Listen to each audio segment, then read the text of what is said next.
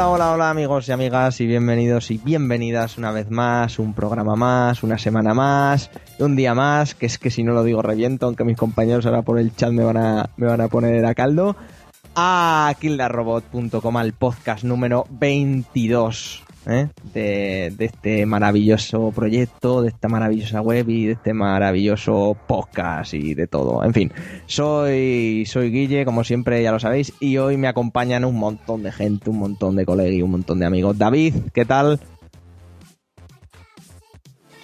Se ha muteado y no sabe desmutearse, tío. Ay, Dios mío, David ha muerto. Next. Next. Dani, ¿qué tal? Bien, buenas a todos. Empezamos bien el podcast. Hola chicos, ¿qué tal? Hola, hola. te odio, te odio súper fuerte. Así de claro. Ay, Dios mío. Javi, ¿qué tal? Muy buenas chicos, ¿qué tal? Eh, Jorge. ¿Qué pedo llevo, chaval? Joder. Posiblemente la frase más repetida el, el último sábado de la Madrid Games Week por Jorge, ¿eh? ¿Qué pedo llevo, chavales? ¿Qué pedo llevo? Claro, como estuviste ahí para verlo, ¿verdad, Guille? Pero tengo, to- tengo Ahora. todos los documentos sonoros, que este tío no para de usar el WhatsApp con, con lo de los micros. Claudia, ¿qué tal? Buenas noches. Y Sarai. Muy buenas, muy buenas. Ya soy inmune, ya soy inmune al miedo. Cuidado con el facehugger, que te atrapa. Además, hoy como invitado especial y, y amigo y colega del podcast se ha venido Álvaro, el amigo Canas. ¿Qué tal, Álvaro? Hola, ¿qué tal? Buenas a todos. Es un placer estar aquí con todos vosotros, chavales. Eh, que eso, en representación de la audiencia. Y bueno, como invitado porque es un poco putilla de alguien, ¿eh? según nos, nos ha contado. Ya no soy un putón de alguien. vale, y nada, y como... Joder, absolutamente. Es una gente bien. Y, y eso ya lo sabéis. Que además Álvaro lo podréis si estáis por Madrid. Cuando era el día 31 por la noche lo vais a poder escuchar porque como el tío es DJ y producer, lo vais a poder escuchar donde era. Dilo tú, Pues, vaya. el 31 teníamos una fiesta en la sala Especa en Madrid, una mítica sala que lleva abierto tantísimos años. Y era una fiesta por la noche de Halloween, el 31 por la noche. La tendremos ahí con todos los coleguitas. Disfrazado, Yo iré, pero no disfrazado, que conste. Tío, vas a venir disfrazado de Peach, lo sabe Dios. Oye, Sí, tío, tío, tenéis yo- que hacer el disfraz, del el disfraz del resplandor, macho. En serio, ¿eh? Si Jorge va disfrazado de Peach, eh, portada eh, para todos los podcasts ever, ¿eh? Su foto con Jorge disfrazado de Peach. Lo siento mucho, Jorge. O sea, no, es por humillarte ni nada, pero me, Estás pa- con Jorge. me, me- me parece la esto más maravillosa del mundo. O si no, me disfrazo yo de Peach, si te quieres tú disfrazar. O tú de Peach y yo de Estela. Y vamos ahí dándolo todo. Yo prefiero, yo soy más de bayoneta, tío. Pero te o tetas, sea, ya te lo he dicho antes. Verte en cueros, muy, muy rico, muy rico. Y el día siguiente, si es que ya se puede decir, ¿no? Lo del día siguiente, sí, ¿no?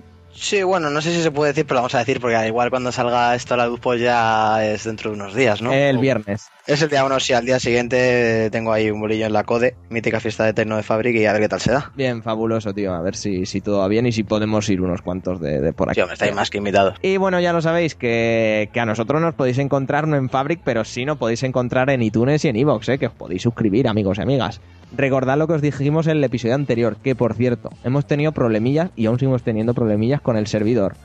Aparte de los chistes que puedan, que puedan hacer este David y demás, que si no habéis escuchado el podcast anterior o no lo habéis podido bajar, bajadlo y escuchadlo antes que este.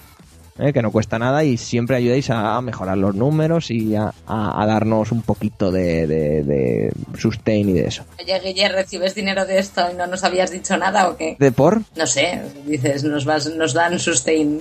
Eh, que si aquí hay dinero lo queremos ver Sarai, todos, eh. Pero tú no tienes tu tarjeta, pues Sarai. Negra, ¿no? ¿No le has dado la tarjeta? No me ha llegado, no me ha llegado Dani, eh. Yo, yo le he comprado aquí joyas, bombones e instrumentos musicales a Carol sin parar. Qué mal todo. Eh, y nada, chicos, ya sabéis, por todas las redes sociales nos podéis seguir. Si hacéis ese me gusta en Facebook, ese seguir en Twitter, en Instagram, en Tumblr y esas cosas, os lo agradeceremos mucho. Y recordad que tenemos un Ask FM para responder a todas vuestras dudas y esperemos que no sean dudas de gente mal de la cabeza, como suele pasar a veces. Vamos con las noticias.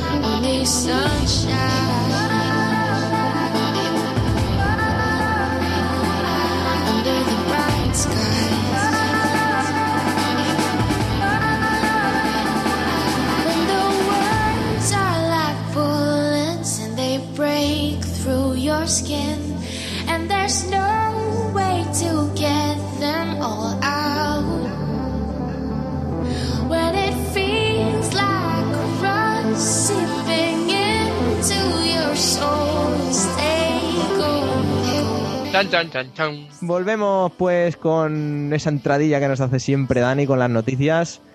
Y, y bueno, ¿a quién le gustaría empezar hoy? Yo ulti, yo ulti. Dani Ulti. Eh, no, en serio, ¿quién tiene noti? Si no voy yo directamente. Yo tengo. Pues venga, Dani. No, pero yo he dicho ulti. Ah, vale. Joder. Penul, penul. Bueno, voy yo directamente. Pues a ver, chicos, ¿sabéis que, que el jueves pasado que, que hizo Apple? Monitores iPhone. 4K. 5. 5K, 5K, Javi. 5K. ¿Y esos que hacen? ¿Te escupen o algo así?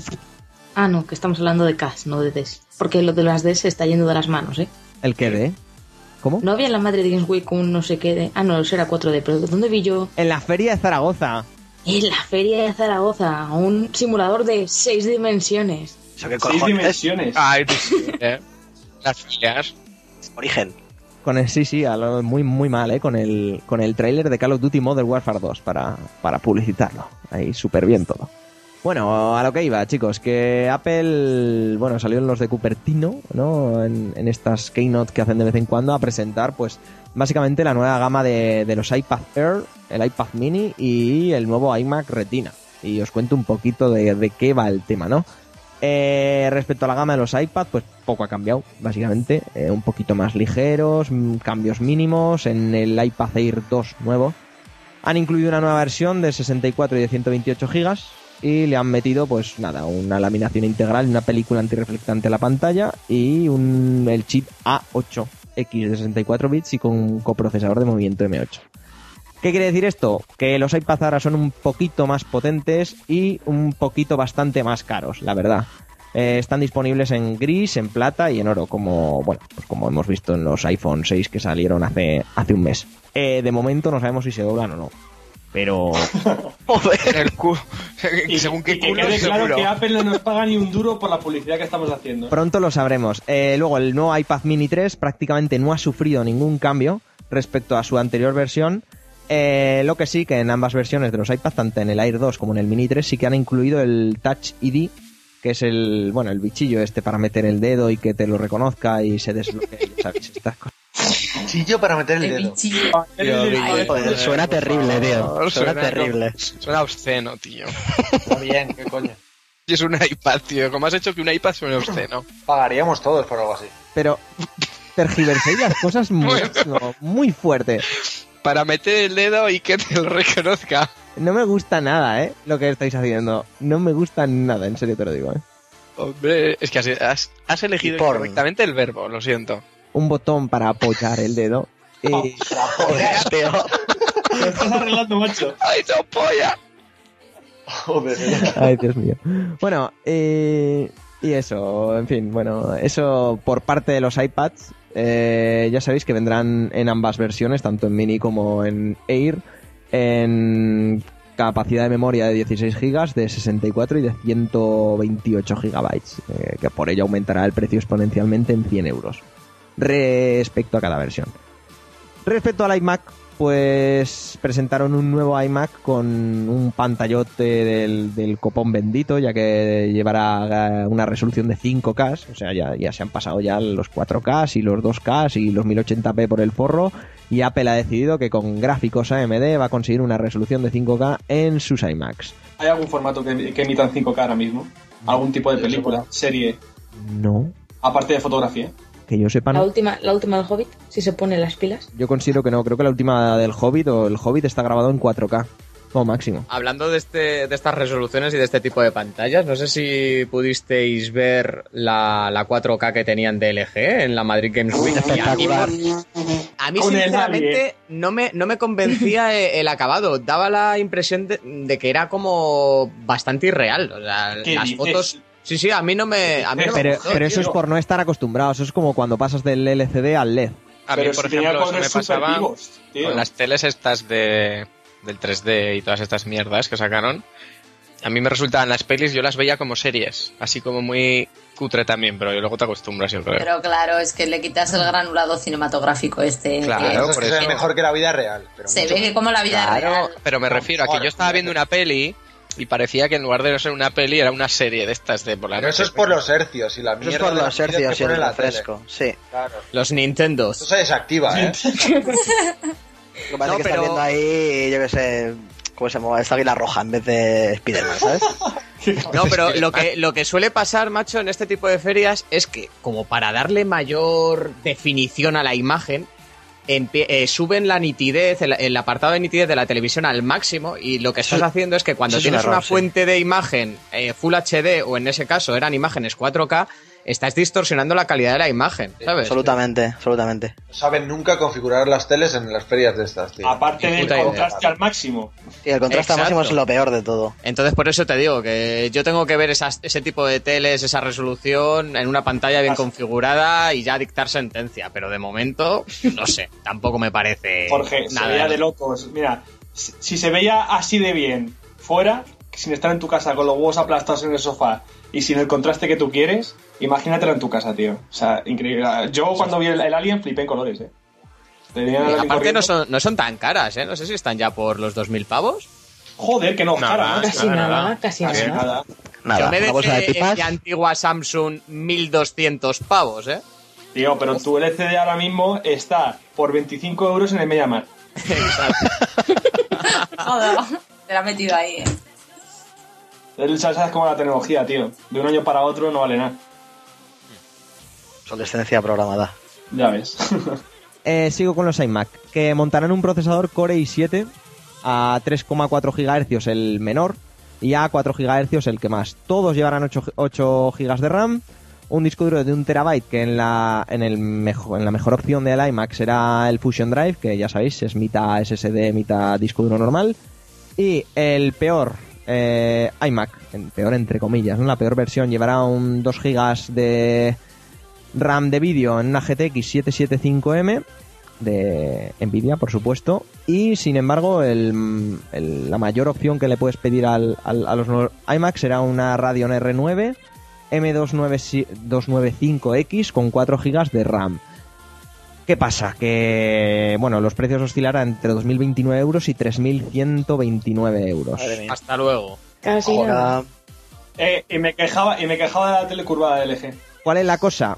Que esta gente ajusta de cojones sus sistemas operativos, eh, sacan jugo donde no se pueda verlo y, y- te cagas, ¿no? Con el rendimiento que le pueden sacar. Pero una eh, 295 M además, que es la versión M, es la versión de, de, de- de portátiles, ¿no? La versión normal, ¿no? De sobremesa. ¿Se le puede sacar tanto rendimiento como para estar moviendo todo tipo de procesos como la suite de Adobe, como el tema 3D, como el tema renderizado de vídeos, de fotos, etcétera? Con Maxi. O sea, eh, en con MacOS. eso, con En una MacOS, pantalla seguramente. 5K. Yo no sé si se verá extremadamente resentido a pesar de ser Mac, ¿eh? O sea, eh, lo que digo, Javi, ¿sabes? Es Apple, hacen magia con sus cosas, literal, hacen magia, porque con 8 GB de RAM en Windows no tienen ni para pegar. Con esta. No, pero date cuenta que son sistemas cerrados, tío. Y lo bueno que tienen los sistemas cerrados es lo de siempre. Hacen una cosa que fabrican ellos y saben lo- con lo que trabajan. No es como meter un Windows genérico bajado de Pirate Bay en cualquier, No, ya, ya, cualquier equipo. pero, pero no sé, o sea, en la teoría yo creo que se queda corto, en teoría. Luego igual ahora con el Josmite que lo acaban de poner, el nuevo, el nuevo, la nueva actualización del sistema OS. Que qué Vale. bueno es, ¿eh? Lo he estado probando ya por ahí por mi casa. Uf, tiene cositas muy chulas. Y estéticamente está de puta madre. Lo que sí que no han confirmado es si, como los últimos eh, MacBook Pro y el, y el Mac Mini y demás, va a ir la RAM y todos los componentes soldados, o quizá tú a posteriori vas a poder abrir tu iMac y ponerle, yo que sé, 16 GB de RAM, pues igual un core mejor si te apetece, o incluso. Seguramente va de soldado y te voy a decir por qué. Tú date cuenta que ahora mismo el, el monitor 4K con las dimensiones de 24 pulgadas creo que son o de 26, es decir, que todavía es inferior al monitor 5K de, de Apple, está sobre 2.500 euros. han tenido que ajustarse precios como unos, como unos animales. Pues que Hombre, pero, pero Javi, tampoco no cambia nada el precio soldar tu RAM o no. ¿Cómo que no? Hostia, macho, igualito es hacer un conector para poder poner cualquier tipo de RAM que dejar un circuito impreso con todo soldado. Hostia. Bueno. No veas, no veas diferencia, ¿eh? Bueno, visto así, sí, pero, o sea, yo per se no le veo. O sea, sencillamente es, vas a tener, necesitar los mismos conectores y soldar la, el chip de RAM que sencillamente inser- insertarlo. No sé, ¿eh? no sé, vaya. No, no, yo te digo que es mucho más barato producir eh, la placa entera. O sea, placa con toda la RAM soldada y todo es muchísimo más barato. Además que disipa mejor el calor y es mucho más fino, ¿vale? Eh, Me refiero que puedes meterlo, encapsularlo mucho más que, que teniéndolo modular. Pero vamos, de calle, ¿eh? Y nos quedamos con eso que dice Javi. Y aparte, si tenéis un dispositivo que monte iOS o lo que viene a ser un, una- un iPhone y un iPad, ya podéis descargar la actualización 8.1 que acaba de salir prácticamente hace unos días. Y pues ya sabéis, tenéis compatibilidad total con Yosemite, eh, todo el tema de la fototeca en iCloud, el, IP el Apple Pie, carrete clásico de fotografías, mejoras de rendimiento evidentemente, etcétera, etcétera, etcétera. Así que ya sabéis, hasta aquí el noticiario de Apple, que parecemos aquí que somos sus emisarios, que llevamos ya tres programas seguidos hablando de ellos. ¿Qué cosas? Pasemos a otra cosa. ¿Qué os apetece contar? Javi, tú algo tenías, ¿no? Me has dicho.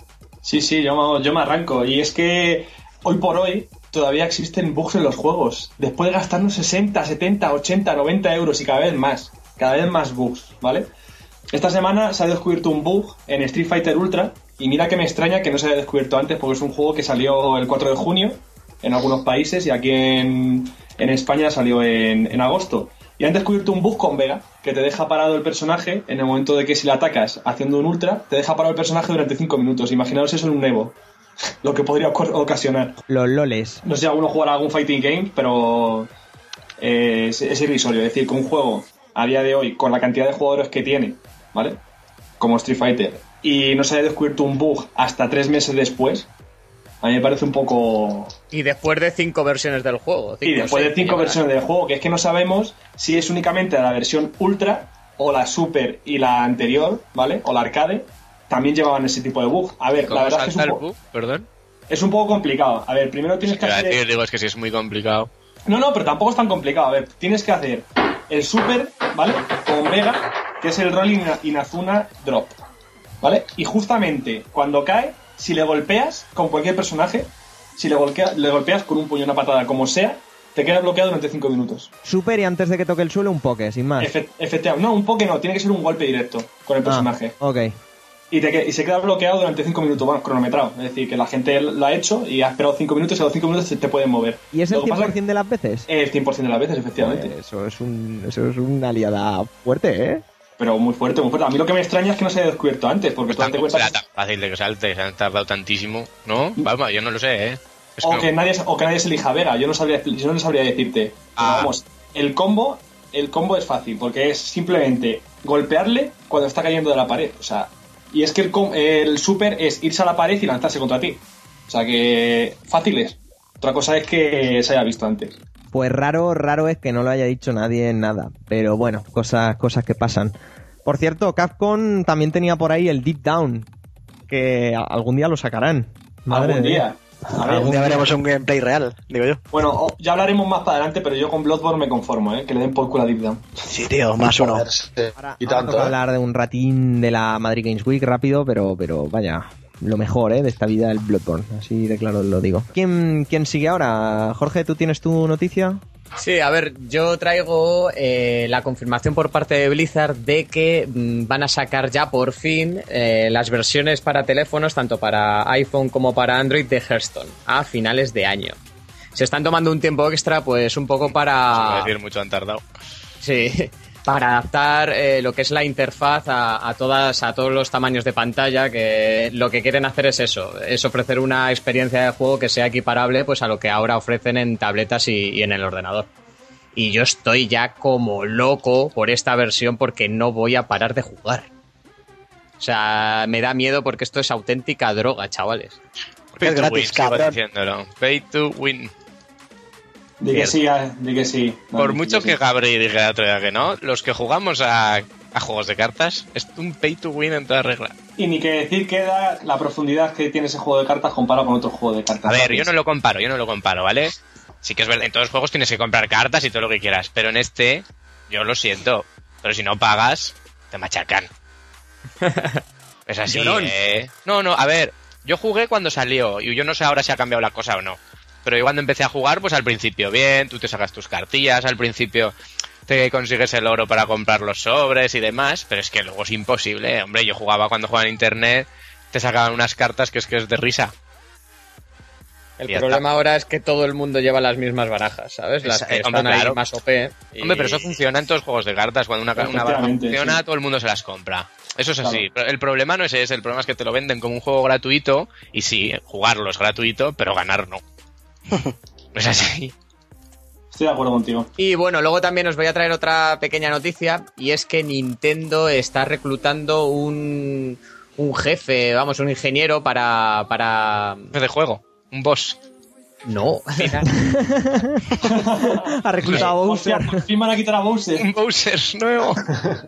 están, están buscando un experto en hardware para diseñar un poco lo que es la, la arquitectura gráfica de su próxima consola de sobremesa.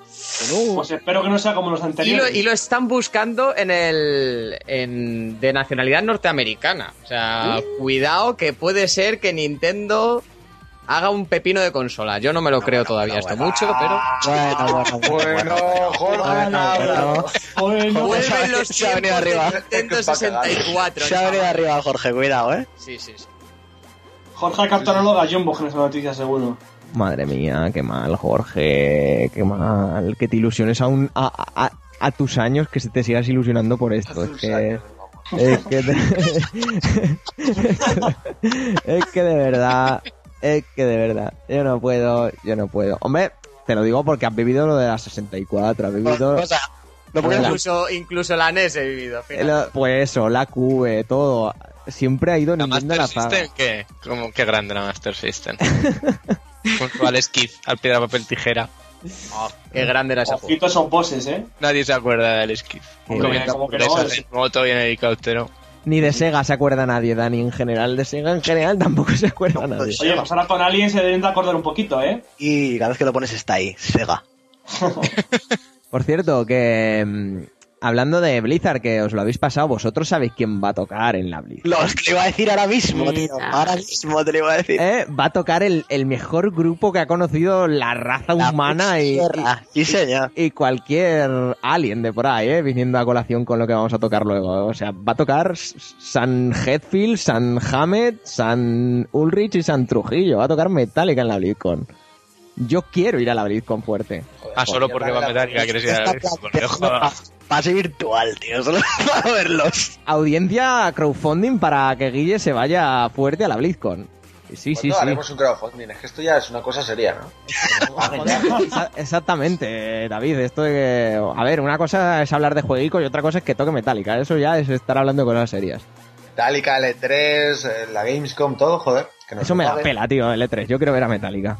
Fuerte. Dios. Sí. O, o, o, David, ir a una fiesta de Wargaming en la, game, en la Gamescom y que toque por sorpresa Justice. Joder, sí. Qué bonito sería. Porque, porque fue en la de este año. En el Wargaming ahí los de World of Tanks organizaron una fiesta y sacaron a Brickboy y a, y a Justice. Cuidado, ahí.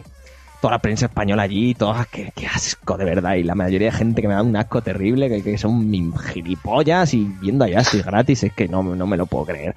En fin, cosas que pasan.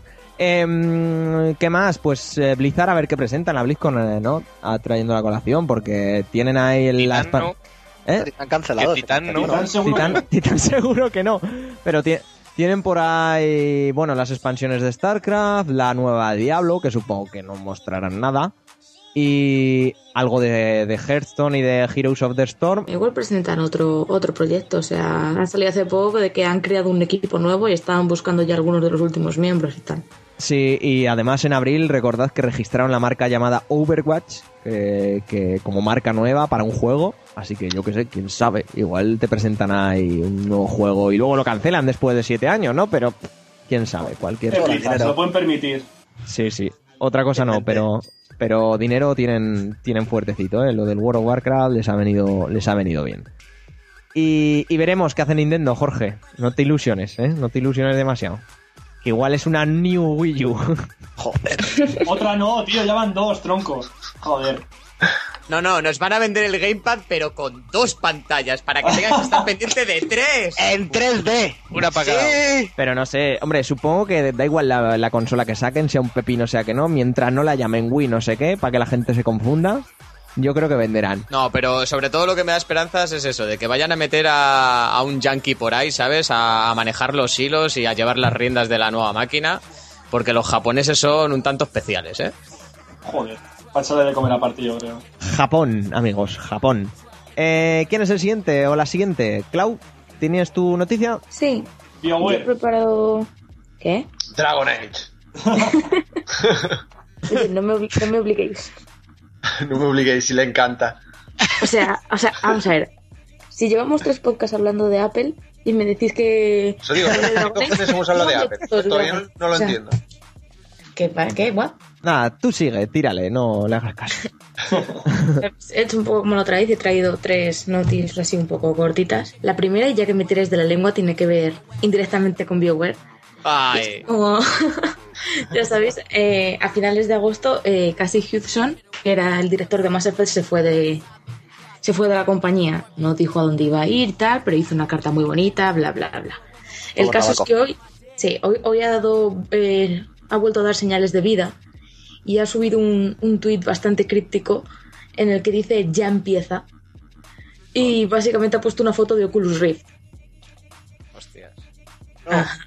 Así que no si- sigue sin saberse exactamente en qué trabaja o dónde trabaja. Ya se comentó algo de que podría haberse metido en realidad virtual, pero ahí está, ahí está. De ahí solo pueden salir cosas buenas. Noto el hype en tu voz.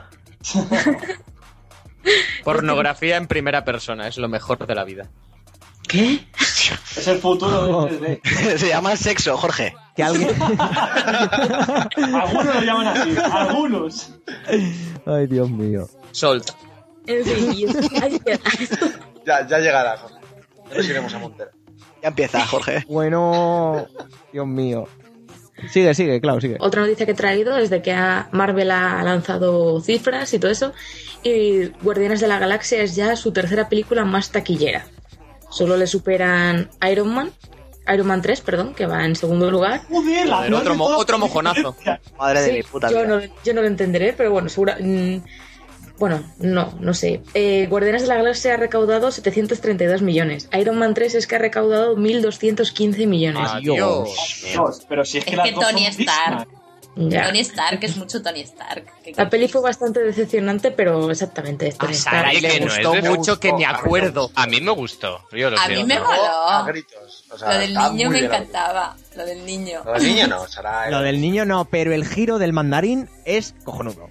Es cojonudo, Pero, claro. tío, sí. Claro Tío. Estamos en una puta Por película los normal, del ¿sabes? cómic.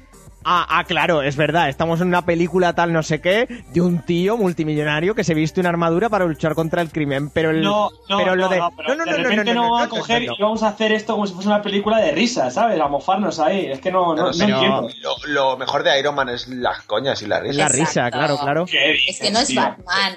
No es Batman. Exacto, no es Batman. Y si El hay momento mandarín y el niño toca pelotas.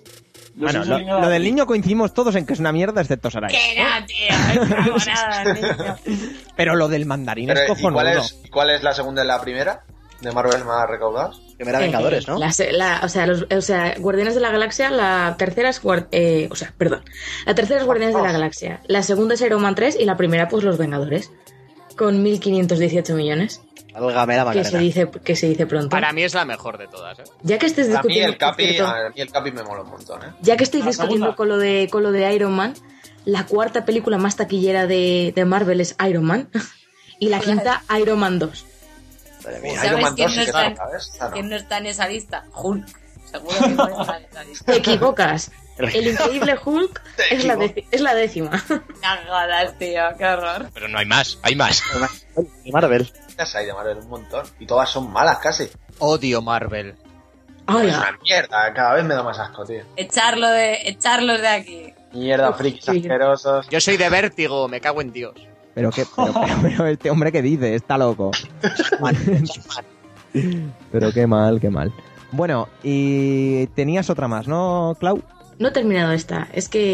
em, Hay más. Sí, solo quiero dar un pequeño dato así tirado, que es que pese a este fantástico resultado de Guardianes de la Galaxia y espera a- esperando a ver lo que, hace- lo que ocurre con el Hobbit y demás, la película más taquillera del año hoy por hoy es Transformers, la era de la extinción. ¡Os lo una dije, polla. hijos de puta! Esto no puede ¡Os lo ser. dije! Esto no puede acabas ser. El mundo, el mundo se acaba ya, ¿eh? Vamos a la mierda, tío. Esto Sí. es un asco. No, yo tengo que romper una lanza por Transformers Venga, que Por amor de Dios. porque, porque al verla en sesión privada me la descargué. Eh, está bien. No está mal. A ver, a ver. Sin perder la perspectiva de que es Transformers, que es una mierda como un coco, Jorge del fondo, claro. ¿sabes? Pues es- no está mal. No es está mal. una basura. Ha, ha Eh, salido hace un par de días el tráiler honesto. Yo la peli no la he visto, pero he visto el tráiler honesto y te juro que es que no tengo nada más que ver. Pero ¿quién se cree que Mark Wahlberg sea el padre de esa chica? ¿Quién? Ya, es- eso, eso también, eso son cosas que, Me bueno, pareció tan inverosímil que, que lo disfruté un montón. Si te la tomas a coña, a lo mejor incluso es disfrutable, ¿eh? porque tú te estás, te estabas fijando en la chica, no en Mark Wahlberg, tío. Pero a ver, si hay una escena en la que el novio, el novio de la chica eh, le explica al padre por qué no es ilegal que estén juntos, porque ella por lo visto es menor y él es mayor de edad o lo que sea. Y pues bueno, según el trailer este dice que se, ah, se han tirado en la película más tiempo navegando entre las leyes de Estados Unidos solo para justificar esa escena que haciendo el guion del resto de la película. De, no De me hecho, durante, sorprende. de hecho, durante varios segundos hasta enfocan la ley. Joder. Pero eso sí, ¿eh? los robots y la gente detrás de efectos especiales, un 10 por ellos porque está súper ¿Cómo se guapo? ¿eh? Pero Coño, vamos a pero ver, si vas a las Transformers es a películas de eso. Transformers- en las películas de Transformers es prácticamente imposible entender lo que está pasando. Que no, que no, que es Solo maravilloso. sabes que alguien se está pegando. O sea, a ver, Claudia, pegándose. Claudia, la mejor película del año se resume en esto. Optimus Prime montando un, un Tyrannosaurus Rex. Nada puede salir mal. Nada. Y un. Transformer de un Bugatti Veyron, por Dios. Exactamente. Lo que tengo que ver. Encima es Samurai. Por Joder, lo tiene favor. todo, No chaval. jodas, El puto Bugatti Veyron de maestra. Karim Benzema es un Transformer. Samurai. Samurai, tío, que tiene sus espadas y sus katanas. Es maravilloso. Sigue, Claudia, sigue, que nos, que nos desviamos fuerte. de- Menos mal, pero esto ya lo trataremos luego. Que hay otras películas que se han estrenado hace poquito y que también están triunfando en taquilla. Pero, Lo cual siempre se agradece. Gone Girl. yeah. Que la voy a ver, cabrones, el martes. No me destripéis, por favor. Que no, que Pues no. has venido al programa ¿eh? indicado.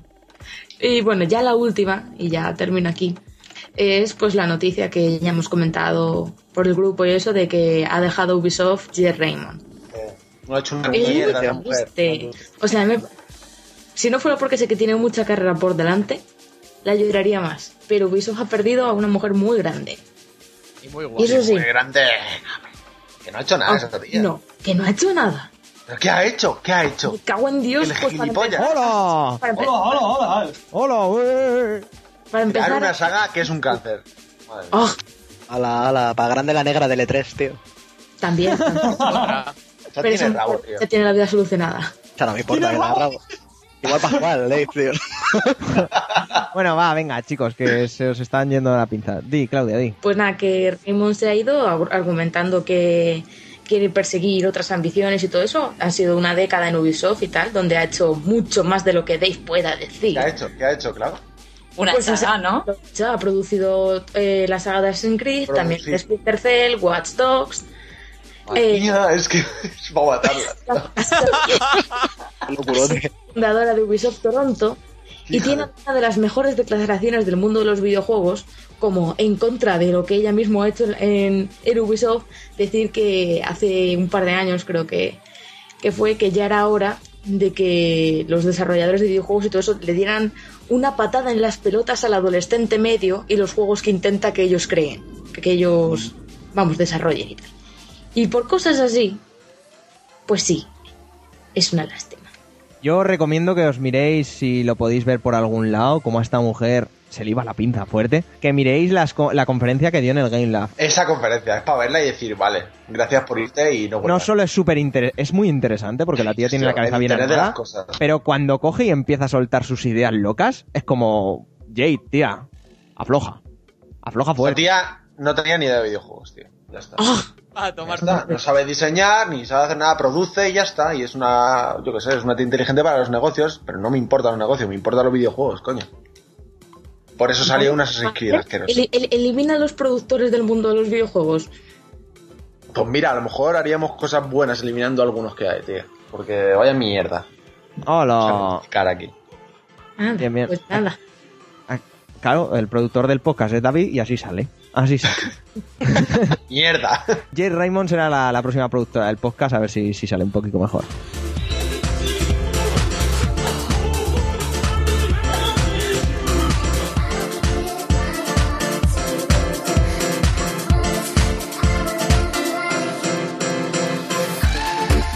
Dani, Hola. te toca. eSports. Bueno, pues yo muy, muy cortito. Los eSports ya han tenido lugar la final.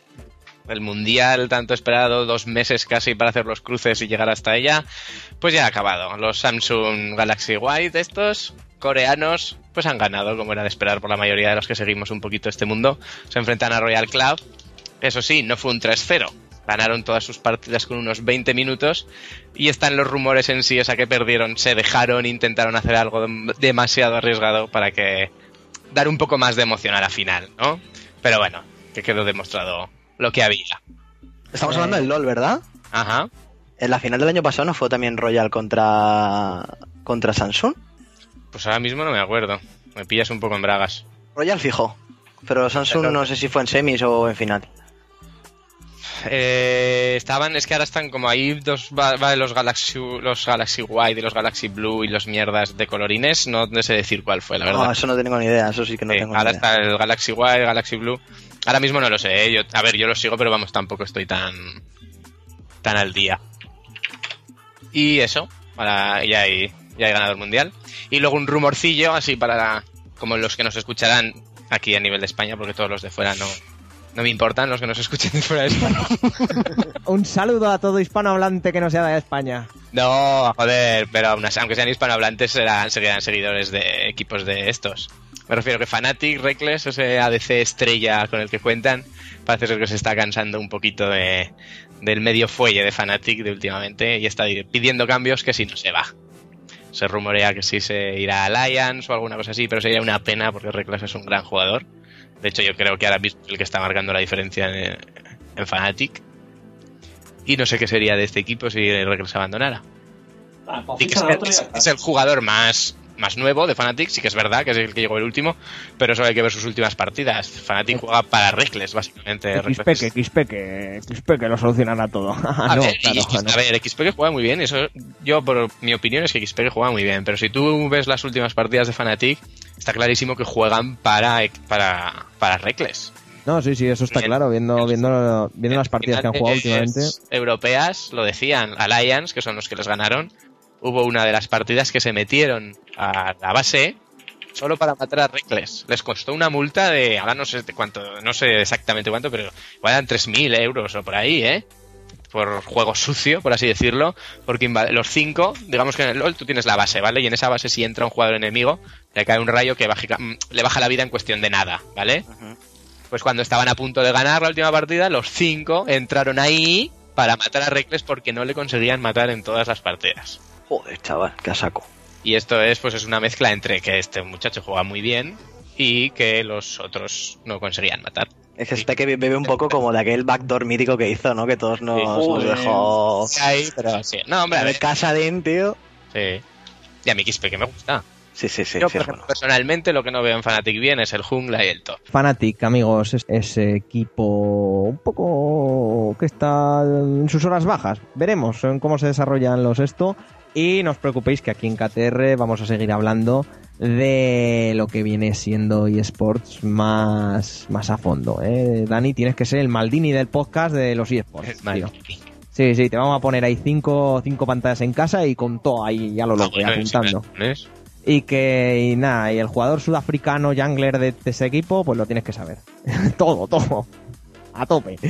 Bueno, chicos, eh, damos por finalizada pues la, la ronda de noticias del podcast de hoy, ¿no? De esta semana. Sí. Sí, vale, pues, nada, pues vamos directamente a la sección central, vamos con el análisis de Sombras de Mordor, vamos con el análisis de Alien Isolation y vamos con la crítica de la última película de David Fincher, Gone Girl, perdida aquí en España. subimos música y vamos.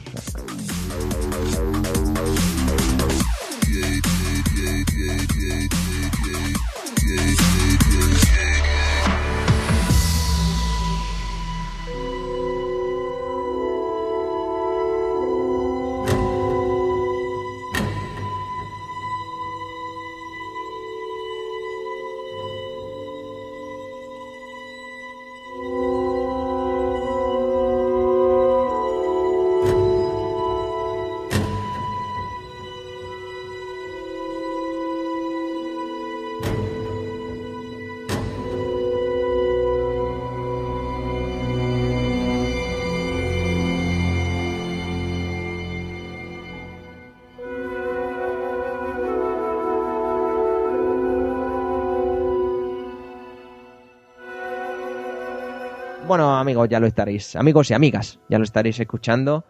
Eh, igual no lo reconocéis, pero con la tensión que provoca esta música, supongo que ya sabéis que vamos a hablar ahora mismo, justo ahora, de Alien Isolation. eh, juego que ya sabéis, eh, rescata la franquicia creada por Ridley Scott.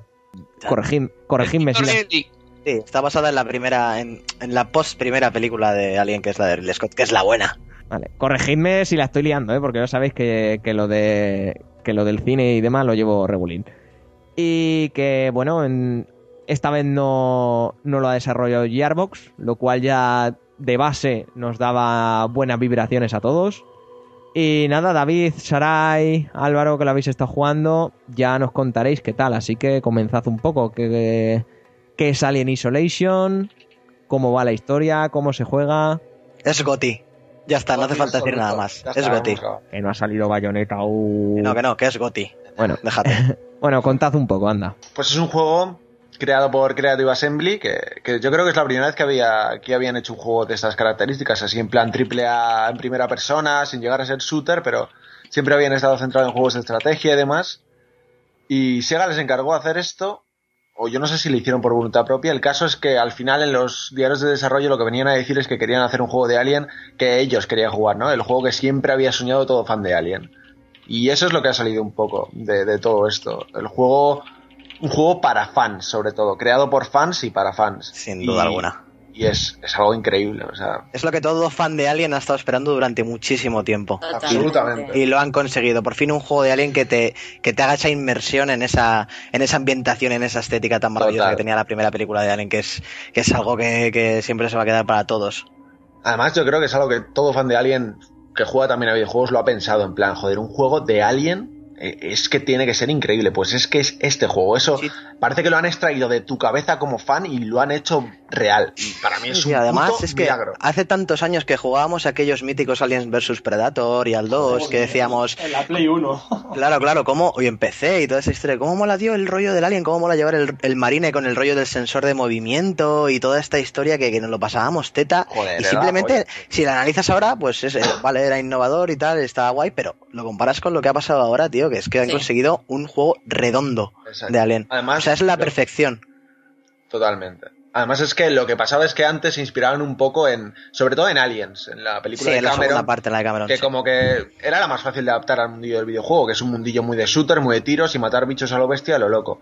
Y estaba bien, porque era lo evidente y lo obvio, pero estos han querido centrarse más en la primera película, que era mucho más difícil de adaptar, porque es una película en la que solo hay un bicho y en el que lo único que hay es terror y sobre todo una atmósfera muy chunga Sí, en la que sobre te, todo te Y un, y un gatete. Y John que sobrevive, por supuesto.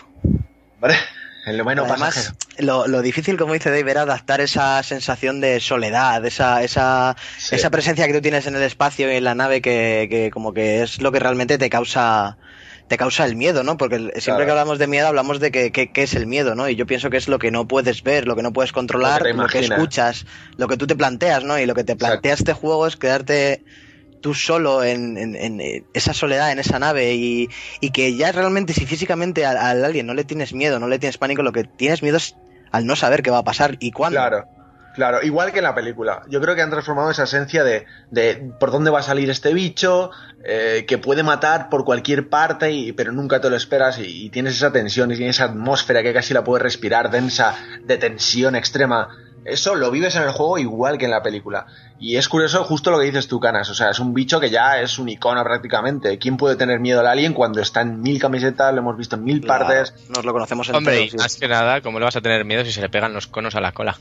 Eh, efectivamente. Ya estamos jodiendo con los negaz. He visto esta tarde el vídeo y me he descojonado, tío. Bueno, pero era mejor el alien chiquito del alien Colonial Marines, tío.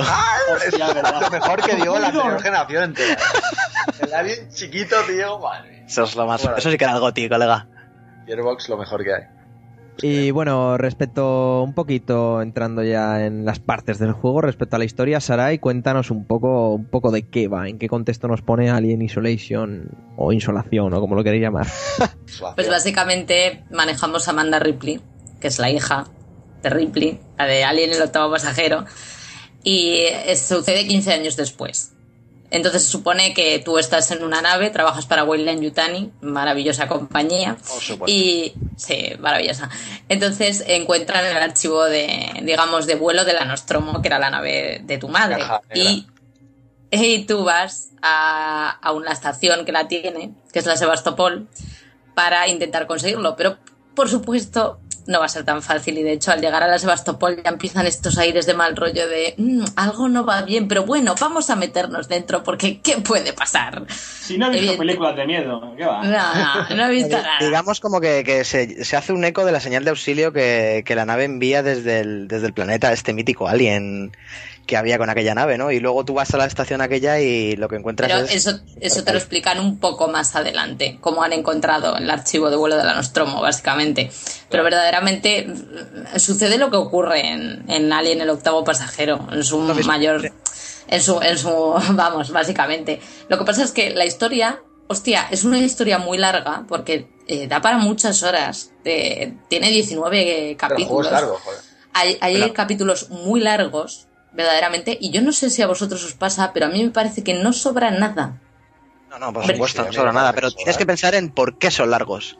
O sea, son largos porque si realmente ese juego te lo haces sin ir como vamos, que vamos absolutamente acojonados Sí, a sí, con el gatas. culo apretado que de debajo de mesa en cada debajo de mesa, o sea, sin parar, Sí, o sea, y, y- y- respirando y parando cinco minutos porque tienes que soltar el mando del, del miedo que tienes, son largos, porque hay misiones que realmente, si las haces en, si las hicieras andando normal, y que a lo mejor es una misión de cinco minutos, pero es que yo he estado incluso horas con una misión.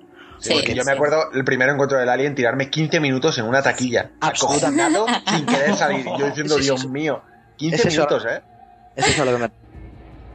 Pero, Pero- hablando un poquito de, de la historia, a mí me parece de lo más flojo del juego. ¿eh? Porque creo que es un fanservice absoluto. El, juego- el, guion, el guion básicamente es una reproducción de todo lo que has vivido en, en Alien. Sí, Ah, eso un poco alargado y con sus detalles. Hombre, también Pero te es, digo- es, es- son una excusa para, para meterte en situaciones que salen en las películas y meterte en ese tipo de cosas. No creo que esté para nada currado ni, ni nada. Pero me vale mil veces porque soy un puto fan loco de Alien. Pero sí No, que me parece más flojo. Es, Me es parece muy bien. es muy recurrente en cuestiones de que te ponen lo típico, ¿no? Ve a arreglar tal, ve al centro neurálgico de la nave, ve a hacer no sé qué. Sí, pero eh, todo lo que vas haciendo al final cuenta con un sentido global o no, pero no me parece en 19 capítulos yo, en historias tan largas, por ejemplo, como ocurría con Watch Dogs, con Watch Dogs le sobraba la mitad. Pero Joder, pero es aquí que hablas de te mierda pones-. Sí, pero bueno, aquí te pones a, a- O sea, de verdad que yo me pongo a. Incluso en, en el primer Bioshock, que me encanta, sobran capítulos. Aquí yo no le quitaría ninguno. ¿No os ha parecido algo a no estar de Bioshock? acuerdo, ¿eh? ¿No os ha parecido algo a Bioshock el juego? Sí, tiene muchas, muchas referencias, sobre todo en lo de. En hablar con un poco lo que se muestra en el escenario, a través de las pinturas, de, de lo Sí, que te está- encuentras. A mí me de- ha recordado mucho a Bioshock y no sé por qué, Las indirectamente. grabaciones también.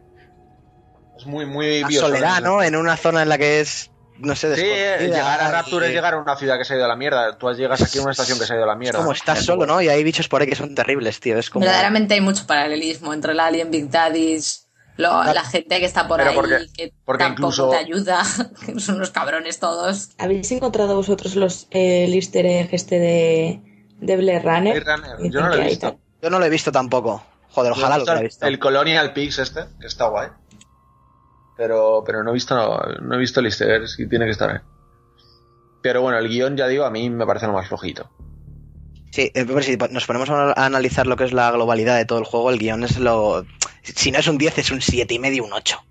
¿Sabes? A mí me parece que es una excusa, ya digo. Y, y el- lo más evidente es el flashback, del que no voy a hablar, y con el que te corres, es de lo mejor Por juego del Dios. juego, pero Por Dios. Eso es buenísimo. Eso es Por buenísimo. excusa para vivir ese Te pones de momento. pie. Y es Te lo que pones de pie. Sí, sí, es que lo hablábamos Cana y yo por WhatsApp en plan, Dios, esto es increíble, tío, Sí, pero sí. deschalado. Y es que es Estoy así, llorando ¿eh? ahí, tío. Para un fan de Alien es algo, es, es un caramelo, es, es una maravilla. Igual que el juego entero. Es perfecto. Bueno, Yo tengo una a- duda para los que la habéis jugado. A ver, A ver, Javi. ¿te llegas a pegar con el alien? ¿O sigues Ah. yendo? En muchísimos un- casos, sí. Tienes, una, tienes opciones para darle. Y de hecho, lo mejor que iba a decir ahora, que mucha gente ha criticado la inteligencia artificial. Eh, no sé si porque les veían y tal. Y verdaderamente es flipante cómo el alien reconoce muchas cosas de las que haces y, y aprende. O sea, por ejemplo, tienes una opción con el alien que es con el lanzallamas. O sea, quemarle la puta cara, que es súper divertido, por cierto. Sí, sí. Y cuando se lo haces una vez, huye, ¿vale? La siguiente vez, cuando te ve sacarlo, se para. Pues ese, ese- para mí ese momento es No el- jodas. mejor que he vivido yo nunca en un puto sí, juego. es muy épico Hace, es como, uy, que está con el lanzallamas otra vez y me va a quemar la cara, ¿sabes? Y, Hay un y momento- ya buscará otro, ya buscará otro lado por el que atacarte. Yo viví un momento brutal cuando vas a echar al alien fuera, y no diré más porque, bueno, tampoco es un spoiler muy así. Y, y tienes que salir por una puerta y el alien está por ahí. Y me levanté echándole cojones, porque llevas medio videojuego yendo cagado del alien con el culo apretado y ya llegas, coges el lanzallamas y te levantas en su puta cara y le echas cojones. Y el alien te ve que lo haces y te tantea, como si fuera inteligente de verdad. O sea, te mira, se mueve alrededor un poco, te vas moviendo tú alrededor. Eso para mí fue volarme la cabeza. Además, Ah, eso es un punto de inflexión que tú tienes que tener jugando a Alien, Sí, porque si sí. ese punto de inflexión no lo tienes, Alien te dura 100 horas.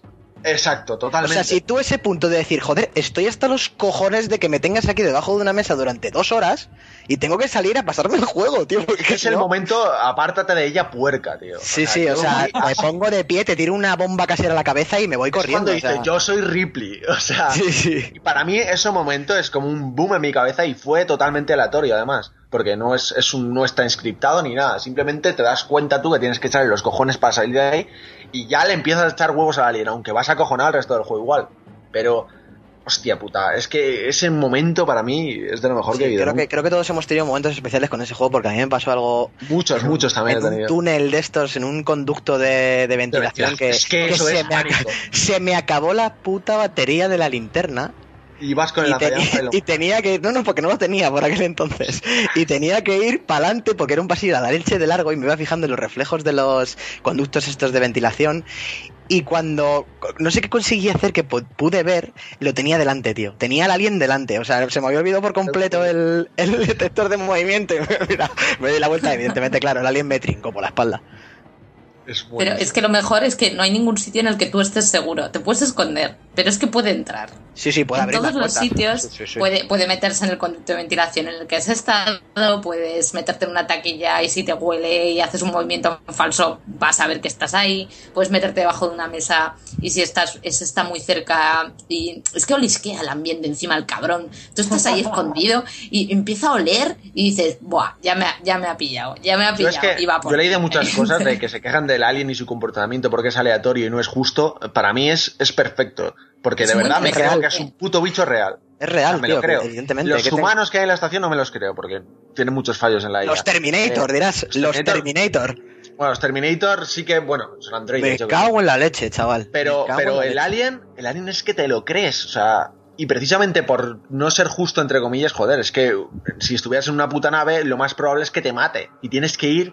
Yo creo que lo que le pasa a la gente, que ha habido muchas quejas con esto, de que, de que es muy difícil, de que es muy injusto el juego, lo que pasa es que, es Están que la gente es manca. Claro. Exactamente, a correr. A, A correr a tener una pistola y además, y aquí no, aquí tienes que ir, es que vas todo el juego agachado, todo el juego. no, está el juego si no, No, completamente te- no puedes correr y cuando corre ya es al final con el lanzallamas que ya es tienes que salir de ahí con la alarma ahí en plan, porque es lo que requiere el juego un poco, ¿no? Es que te generas, te generan unas situaciones que realmente piensas que no puedes hacer absolutamente nada. O sea, porque dices, Pero es que lo si salgo, el alien. Y es difícil el juego, pero no creo que lo sea tanto, porque al final te A mí me buscas las vuelvas y... jodido, pero di que se puede pasar. O sea, se puede pasar. Tiene, tiene dos o tres partes críticas que quizá es porque el, el alien no es el único enemigo, sino que es lo que han dicho estos, los Terminators, que son los, Pues yo no los sé qué se les ha pasado por la cabeza a esa No, gente ah. haciendo robots, tío. No lo sé, de verdad. Son, in- son invencibles, los hijos de puta. Y luego tienes a humanos que también van molestando por ahí. Pero los y otra humanos, cosa que hace el alien. Sí, a mí lo que Porque- menos, pero otra no cosa que hace el reales, o sea, alien. tiene muchos fallos de la di, ¿sabes? ¿Qué hace el alien? que hace el alien que es muy graciosa, que es que normalmente si tú haces ruido, pues va, ¿vale? Y por eso tú vas todo el rato agachadico. Que yo he visto a gente andando a veces con dos cojones en algunos vídeos que digo yo, Dios mío, ¿por qué andas? O sea, yo, yo voy agachada. Agachada todo el rato. Pues eh, si, si los humanos delante tuyo, hay huma- humanos que te estorban en una zona y hacen mucho ruido, el alien va a ir a matarlos. Evidentemente. Y tú claro. puedes esconderte en un Claro. ladico y decir, eso acaba con ellos, alien, Y hay acaba momentos- con ellos. Yo creaba prefería que no- los tiros para que fuera el alien y barriera, y luego ya pasaba yo. que hay momentos en los que el juego te da pie a que hagas un ruido donde están los humanos para que vayas y se los cargue. Yo no creo porque es que el, el puto conducto de ventilación, que sé ese sonido como es exactamente a la perfección. Y sabes que ha bajado, para mí eso es un momento de agarrarme los huevos y, Tío, morir del de pum, pum, pum, está aquí el Ese, ese, ese, Ha aterrizado. No, es que está aquí tu mierda. Sí. Es horrible. Es que realmente es lo que estamos hablando de antes de la sensación del miedo, de la soledad y todo eso. El factor más importante de todo eso, aparte de los gráficos, evidentemente, es el sonido que tiene el juego, que es inmejorable. Es que es inmejorable cómo suena, cómo suena la nave, cómo suenan las pisadas, cómo suena la gente, dónde está localizada. La, O sea, la es gente, las pisadas. Todo, todo, todo, todo. el sonido O de fondo de la nave, la maquinaria, todo, todo. Yo ya digo que me compré los cascos Perdón. 7.1 por este juego y creo que lo merecen mil. O sea, oír que estás dentro de la nave, porque es que cada sonido ambiental es, es sentirte dentro. Es que es obligatorio jugar. Obligatorio. recuerda mucho si le haces un revisionado a alguien que yo lo sé lo hice porque hostia quería ver los sonidos son o sea Los- muchos los sonidos que oyes secundarios los ordenadores y todo es igual Todo cuando guardas las tarjetas Sí, porque está todo, según las notas de prensa, sacado de la propia película. Por eso hay, hay diferencia en la calidad de sonidos a veces. Está hecho aposta, está hecho retro aposta, porque tú en el mismo selección de modo ya notas en el desplazamiento de las opciones, notas y dices, hostias, pero si es el ruido de la Nostromo. O sea, Ese sonido de ambientación, de ordenadores antiguos, del, del MS2, tío, todas esas cositas las tiene. el sonido aparte de lo bueno que es la recreación del sonido lo mejor es la falta de sonido para mí la música Claro. está en contadas ocasiones oyes muchos ruidos de fondo eh, Sí. Yo creo que eso acojona más el oír más un sonido de fondo vedado, es decir, oír un clac, clac, clac, que, que oír música que te haga chan, chan, es chan. saber cuándo meter la música. Exactamente, la No, música está no súper clavada, súper bien Exacto. clavada. En unos momentos de tensión eso- que no es música, es una nota clave normal, solo que muy estirada, muy estirada, que va agrandando, que se va desfiltrando y va y, y tú te que- pues como pues precisamente como hace Reznor en, en las películas de Fincher, es exactamente lo mismo. Exacto, O sea, es totalmente. lo mismo, o sea, cuando tú eso estás no en- lo hace nadie, tío. O sea, Claro, que eso hoy en día es meter música machacona todo el rato, todo el rato, todo el rato. No, o sea, hay que saber cuándo quitar también la música. Los silencios son importantísimos para meter en la, en la situación, joder. hablando de que menos es más siempre, o sea, el minimalismo, tanto en sonido como en gráficos, como lo que sea, es Todo. todo, mucho, te, hace que tú le des rienda suelta a tu imaginación. Y es lo- que más pánico te, te genera realmente a la hora del sonido es lo que dice lo que dice Sarai, que es el zumbido de la nave y nada más. Claro, un vídeo de la nave. Que oigas Ese, tus ese, palabras, que es elemental en el juego. ese sensor de movimiento constante, de saber que está encima de tu cabeza, ese, ese, esa, esa incertidumbre de tener a alguien siempre rondándote, aunque no salga, porque muchas veces no sale el cabrón, pero me parece brutal cómo consigue agobiarte en cada segundo del juego. Bueno, y si ya hablamos del apartado gráfico, me parece los Bueno. efectos de luces me parecen increíbles, esos pasillos largos, cómo se van encendiendo lo que son las luces por en fases según vas avanzando y los efectos de gas, de que si se rompe una tubería, los fuegos, es, es que no sé, no sé qué Es decir. un juego Es que que gracias al... Sí, sí, Voy a explotar, sí, tío, es que que- gracias al diseño artístico parece Next Gen. O sea, parece a la altura de la nueva generación totalmente. Porque cada diseño con ese toque retro, que es como el de la primera película, pero, pero recreado a unos niveles de, de verosimilitud con la, con la película original. Eso de dar botones, eso de accionar palancas, como se imaginaban que era en el futuro en 1979. Joder, es, es genial, es genial. Los como escenarios son eso. una recreación de la Nostromo. O sea, es que, es, es que los Sí, pasillos, constante. las puertas. Es similar, sí. Uno, está muy bien hecho. Es que se nota que está hecho por, por putos frikis de Alien para putos frikis de. Alien. Exacto, totalmente. Y la banda sonora que han extraído temas de la, de la peli original, que cuando suenan se te pone la carne de gallina que dices tú, ay Dios mío, voy a llorar. Es, es maravilloso, tío. Qué juegazo. Pues bueno, eh, chicos, vamos a ir concluyendo con Alien, así que si queréis decir esa última frase, ese, ese último pensamiento y si queréis ponerle nota, pues adelante. Álvaro, tú que eres el invitado primero, venga. Pues yo no sé, que la verdad es que si tuviera que decir algo es que diría que para mí a día de hoy es el GOTI. Sinceramente. Joder, pero porque no, no he encontrado ningún juego a- a- este año, aparte de, claro, la reacción de Last of Us, que es algo que ya has vivido, todas estas cosas. El GOTI es el Alien Isolation. Es que para mí las sensaciones que me ha generado, tío, es, no sé, es algo que hacía muchísimo, muchísimo tiempo que no se me movía el estómago como se me ha movido con el, con el Alien. Y si tuviera que ponerle una nota, es que os vais a reír de mí, pero es que soy tan frac de Alien que le pongo un puto 10 sobre 10. ¡Vamos! Vamos, es que te quiero, tío, vamos. quiero. Y otra cosa, además, para mí entra en el, en, en- pues si no es en el top 10, en el top 15 de los mejores juegos que yo he jugado en mi Sí. puta vida. Hostia, hostia. El Alien Isolation es, pero también es verdad que soy un, un- un fanboy, pero, pero bueno, o sea, Pero es que es ahí, para eso. intentando analizarlo objetivamente, para mí está. Venga, David, ahora, ahora tú. Para mí también es algo, tío, sin duda, sin duda. Y, y le, y le veo fallos, porque no le veo perfecto, porque ya os he comentado, el guion sí que me parece que es un fanservice, pero cojones, es que soy un puto fan muy loco de la película original, así que por mí genial. Y le veo que sí que es largo y que le noto estirado, porque hay secciones en las que sí que veo que han estirado lo de hacer de recadero, lo de meter muchos robots. Sí que creo que quería cumplir con ese estándar de por 70 euros un juego de menos de 10 horas quizás es, es demasiado y han querido estirarlo y hostia puta dura 20 y tiene de los mejores momentos que he jugado nunca, ojo, pero pero sí que le veo que han tenido esa necesidad de estirarlo. Sí, pero y aún así, más no nos desagradan, ¿verdad? ¿eh? Dime. Que esas horas de más no nos desagradan. Joder, joder, A mí nada, a mí nada. me volvía loco. Perfecto. O sea, si lo noto que para al ritmo y, y ciertas cosas sí que me han chirriado y había momentos que lo notaba y no me gusta eso. Porque sé que a lo mejor una experiencia más condensada, lo de menos es más, ¿no? Lo que hablábamos, en este sentido también le hubiera venido bien. Pero aún así, creo que como experiencia para mí es un puto sueño hecho realidad. Y es lo que he dicho antes, es un juego que a los fans de Alien es el juego que, que siempre hemos soñado. Incluso a los no fans de Alien, ¿eh? O sea, a los no fans de Alien, por favor. Estoy seguro que les puede jugar. O sea, que les puede encantar. Totalmente. Sí, sí. Porque es un juegazo y es un juego muy cuidado y sobre todo para un jugador que quiera meterse dentro de la experiencia, que no es- quiera vivir otra vez esos juegos que nos tienen tan mal acostumbrados, tan accesibles, con los guardados automáticos, con todas estas mierdas, muchas balas. No, esto es un juego de, de ir despacito con el culo apretado y tirando. Y creo que... convencido, Dave, de que, que si hay gente que no es fan de Alien y juega este juego, se va a hacer muy fan de Alien. Yo, yo espero también eso, joder, que la gente viva lo que hemos vivido nosotros los fans, tío. Y, y sí, me gustaría que fuera así. Mm, Pero ya digo que no creo que tampoco sea así. Creo que es un juego además que para un público un poco concreto como nosotros, ¿eh? No sé si el jugador de hoy en día tan acostumbrado a la accesibilidad sepa vivir esto. Y lo hemos visto con muchas notas que hemos visto en medios supuestamente especializados que no han sabido ver el encanto y que han criticado la aleatoriedad del Alien cuando es lo mejor del juego, sin duda. Joder, inexplicablemente. Claro, pero hay gente muy subnormal también, ¿no?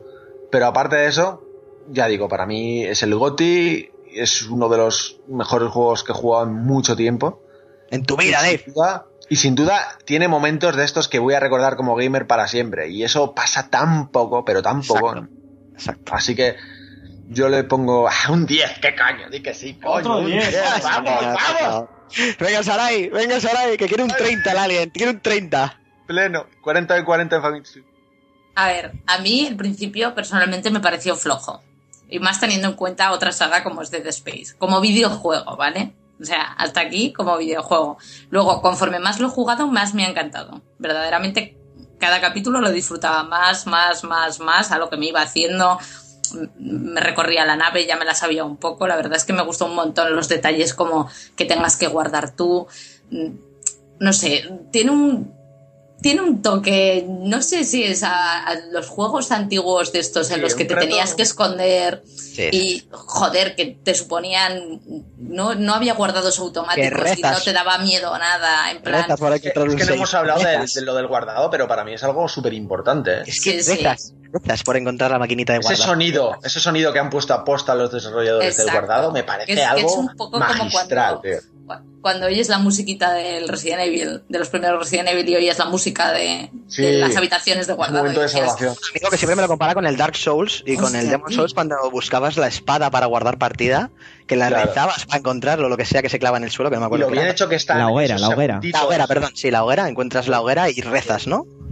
Pues Pero- eso, Y los bien hecho que están esos segunditos antes de guardar, que lo hacen esa- a posta. Tres segundos antes, en plan que metes la tarjeta y, y hacen ti, ti. Esos segundos en los que sabes que el alien puede darte por el culo justo. Exacto, brutal. porque tampoco te Está hecho a aseguran posta y me parece súper inmunidad. inteligente. No te aseguran inmunidad en esas zonas. De hecho, si guardas en un momento que tienes que no tienes que guardar, estás jodido igual. te pone El enemigos cerca. sí, sí, sí.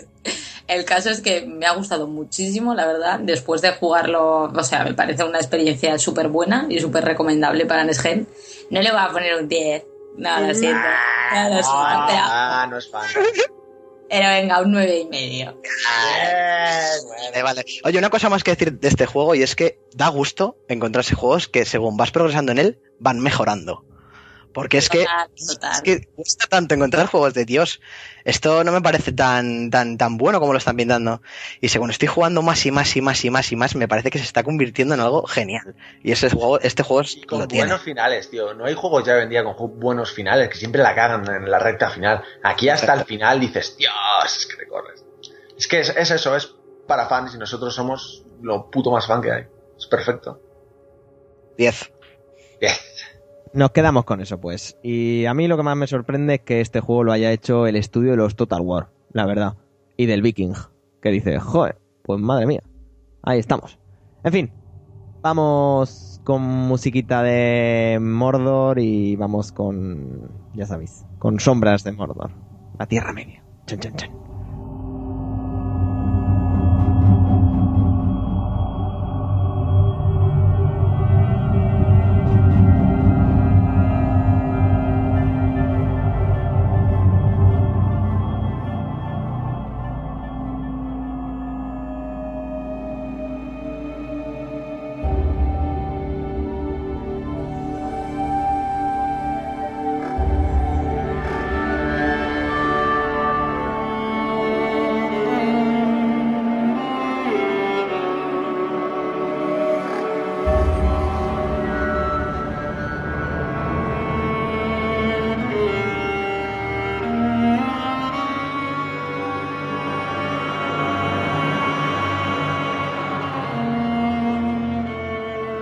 Vosotros diréis, chicos, ¿quién, quién lo ha jugado? Me parece que David, eh, Álvaro y Dani, ¿no? Sí.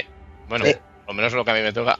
Así que, bueno, empezad. ¿Qué, qué es el Sombras de Mordor, la Tierra Media? ¿De qué va? ¿Qué os ha parecido? Empieza tú, Dani. Pues el Sombras de Mordor es un mataorcos, sin más. A ver, tampoco esperéis aquí un Señor de los Anillos porque no lo es.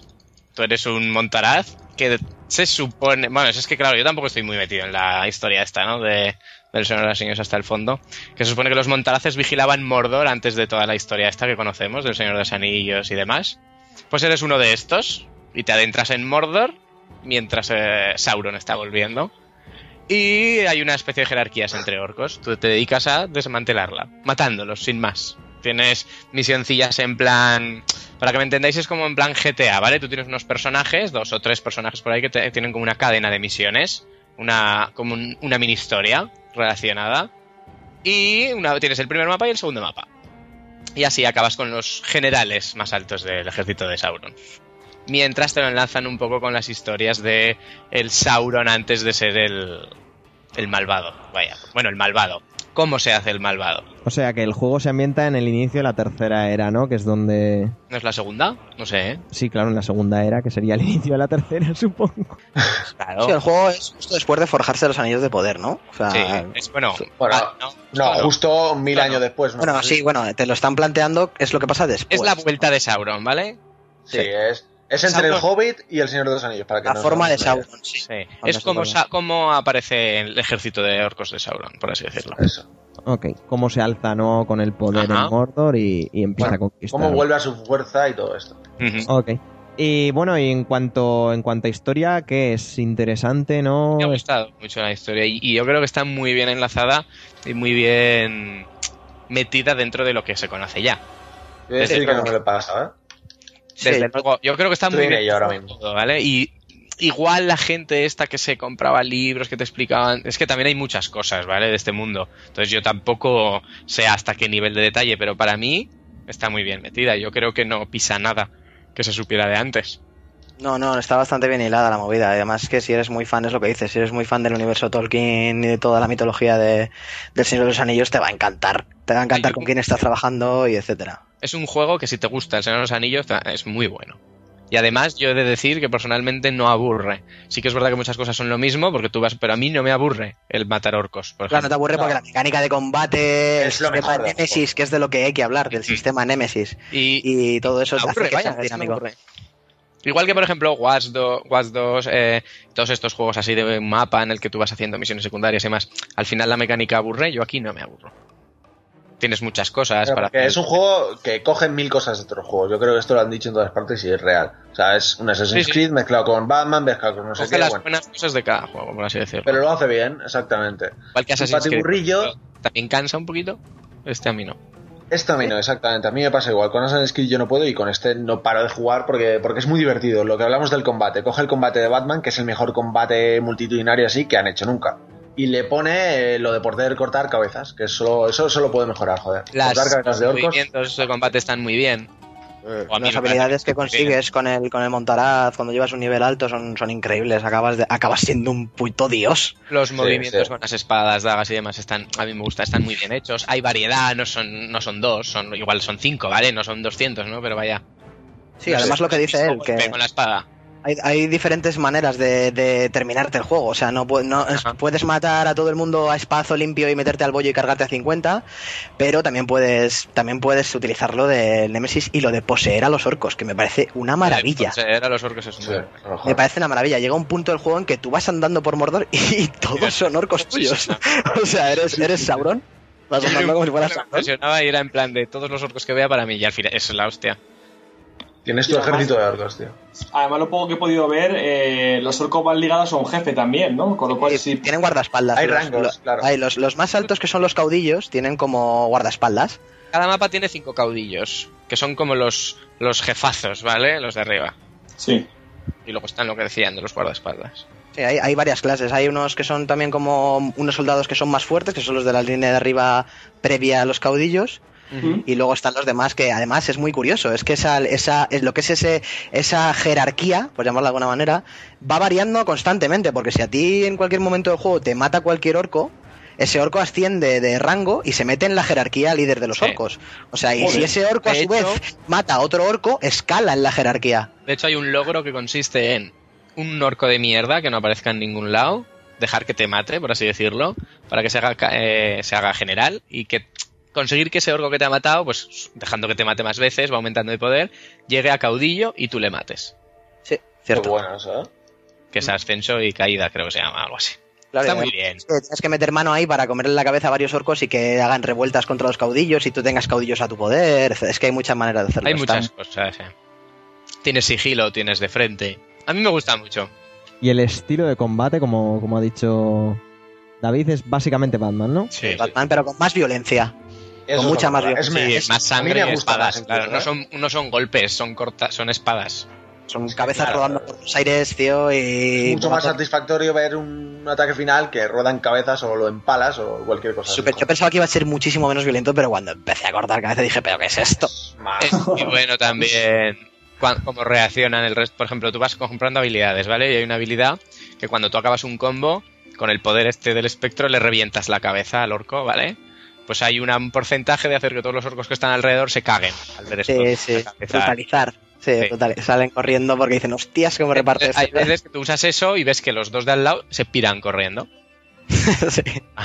Luego, por ejemplo, los generales, que son los orcos estos fuertes, tienen fortalezas y debilidades. Sí. Entonces tú, tú las puedes explotar, no las puedes explotar, es lo que tú decidas, un poquito. Y además, entre toda la, todo lo- el mundo orco que hay en el, en el mapa hay orcos que son como chivatos. O sea, tú los ves en el mapa que tienen como más información de lo normal. Entonces tú pues los, los vas a por ellos, no los matas, los interrogas y entonces averiguas todas las debilidades y, y virtudes de cada uno de los orcos que tú elijas de la jerarquía. Entonces, pues si quieres ir a por un caudillo, por ejemplo, que sea muy fuerte, pues interrogas a un orco que sea un chivato, ¿no? Un topo, y le coges Creo que se llaman, ¿no? Me parece que, se- Sí. que eran los gusanos. los gusanos. esa- Es el, cas- es el casillas de Mordor. Un casillas de Mordor y le coges y le dices que, que te diga que cómo me cargo a este tío. Porque hay orcos, hay orcos, yo me he encontrado orcos caudillos, Hay que algunos cuerpo a cuerpo es imposible matarles. Eh, Imposible. Cada uno tiene lo que has dicho tú, sus distintas habilidades y Yo, por ejemplo, intentando hacer este del ascenso y caída, justo me mató un tío de estos con escudo, ¿vale? Entonces los tíos con escudo les tienes que saltar encima. Pues conforme ascendía le salió la fortaleza de que no le puedes saltar por encima. Era, era invulnerable a los combos, es decir, a las finalizaciones. Era imposible, vaya. Claro, pero a lo mejor te pone que por su debilidad es que le ataques desde Sí, sí, alto, que claro, le caiga. sí. O que le ataques desde detrás en sigilo, como dice. Siempre tienen algo, hombre, si no. O que tiene miedo a los perros estos, que no- a los graus. ¿Cómo se llama? claro. Sí, wargos, como ¿no? No, son sí, cargados. Una cosa así. Sí, y hay diferentes Muy tipos de. Como los, los wargos orcos, por así decirlo. Hay algunos que de la marinera también, que miden 15 Luego están- metros. Los graus. Sí, los, los que comen trolls, ¿no? Vaya, estos de... Luego también tienes una parte de la cadena en el segundo mapa que ya te están entrenando a. te enseñan como a, a manejarte con ellos, a domarlos, a utilizarlos para. pues para llevar a cabo tu misión. Claro. Claro. Que yo he de decir que hay veces que quizás es porque hacía muchas cosas antes, ¿no? Pero que te explicaban las cosas cuando ya llevaba igual no sé cuántas o- veces haciéndolo. Sí, es verdad. también. Claro, pero porque es un juego en el que al final de la historia sudas un poco. A mí es lo que me ha pasado. Pero no porque te el creas, sistema Nemesis te bien, engancha constantemente. Pero está, está la historia, al final a mí me gusta el final. tío. A mí la historia yo no llevo mucho, ¿eh? Lo que llevo me suda los cojones totalmente la historia. Parece- de siempre. Ahora mismo pueden hacer otras sombras de Mordor y dos más si quieren. ¿Vale? Sí, yo no sé lo que han claro. hecho con este juego que realmente se llama, ¿no? Se llama La Tierra Media, Sombras de Mordor. No sé si tienen en, en idea o en, en algún proyecto de hacer más juegos que se llamen La Tierra Media, pues los fuegos de Sauron, ¿sabes? Por ejemplo, y sea otro Sí, tipo. y yo creo que habrá secuela porque yo que sé, ha tenido relativo éxito el juego. Mi opinión Pero- personal es de que si ahora quieren pueden hacer otro, tal cual queda la historia y demás. Sí, sí, Sí, absolutamente. está claro, van a hacer otro. Yo, yo estoy seguro de ello. Y además, lo que, lo que tiene bueno el juego, porque sí es verdad que coge todas estas cosas de mil juegos que hemos dicho, pero lo que tiene único es lo del Nemesis. Y lo del Nemesis es lo que aporta una variedad constante y un pique con la IA constante. A de que te maten y querer vengarte es, un- es todo el rato. Hombre, yo decir que llega un momento que ya no, es muy difícil. Bueno, a mí me resultaba muy difícil que me mataran, vaya. Sí, claro, al principio es esto y tal. Luego Al te vuelves Dios. y- es la, cuando tú bajas. Yo, por ejemplo, la primera vez que, que bajé, tú empiezas en una torre, por así decirlo, ¿vale? Como en Assassin's las Atalayas. La primera vez del juego estás en una, yo bajo y me encuentro a un Grau. ¿Vale? Que tú, claro, yo no sabía lo que era. Digo, voy a pro- le tiro una flecha por probar, pues viene el tío, me da una patada y me mata. Muy a lo Dark Souls, tío. Sí. Y error. O te error. vienen a Carol, por ejemplo, cuando empezó a jugar, bajó de la torre y le aparecieron tres generales. Luego, además, es- eso me gusta mucho. O sea, que, es Que es que plan es Mordor siga con, vida, aleatorio. siga con vida cuando tú estás haciendo otras cosas. Me encanta. Te Es cuentan muy aleatorio, claro. lo que es Mordor, que también Mordor no es lo que estamos acostumbrados. Mordor no es un agujero negro ahí lleno de orcos. Mordor no era eso. Mordor era un sitio, solo que claro, en las pelis Mordor da asco ya, por así decirlo. Pero en Mordor, corrompido, ¿no? en Mordor vivía gente, había flores y cosas así. Pero es que tienes que recoger. No tanto, Hace pero mucho ya de eso, eh, Dani. Hace mucho ya. No, no te creas, realmente no. Realmente los exiliados de Gondor eran, los mandaban ahí. Era la puerta Pero, negra. pero verdaderamente se supone que todo lo del rollo de Sauron empieza en el Hobbit, que es que ya son décadas antes, ¿eh? Como que ya va reuniendo su poder y tal. Sí, a ver, tú aquí Sauron le tienes físicamente a Sauron. Aquí Sauron existe. Claro. No le- en el juego no le ves Sauron existe desde hace miles de años. Pero se le, de- se le derrota en la batalla de Isildur.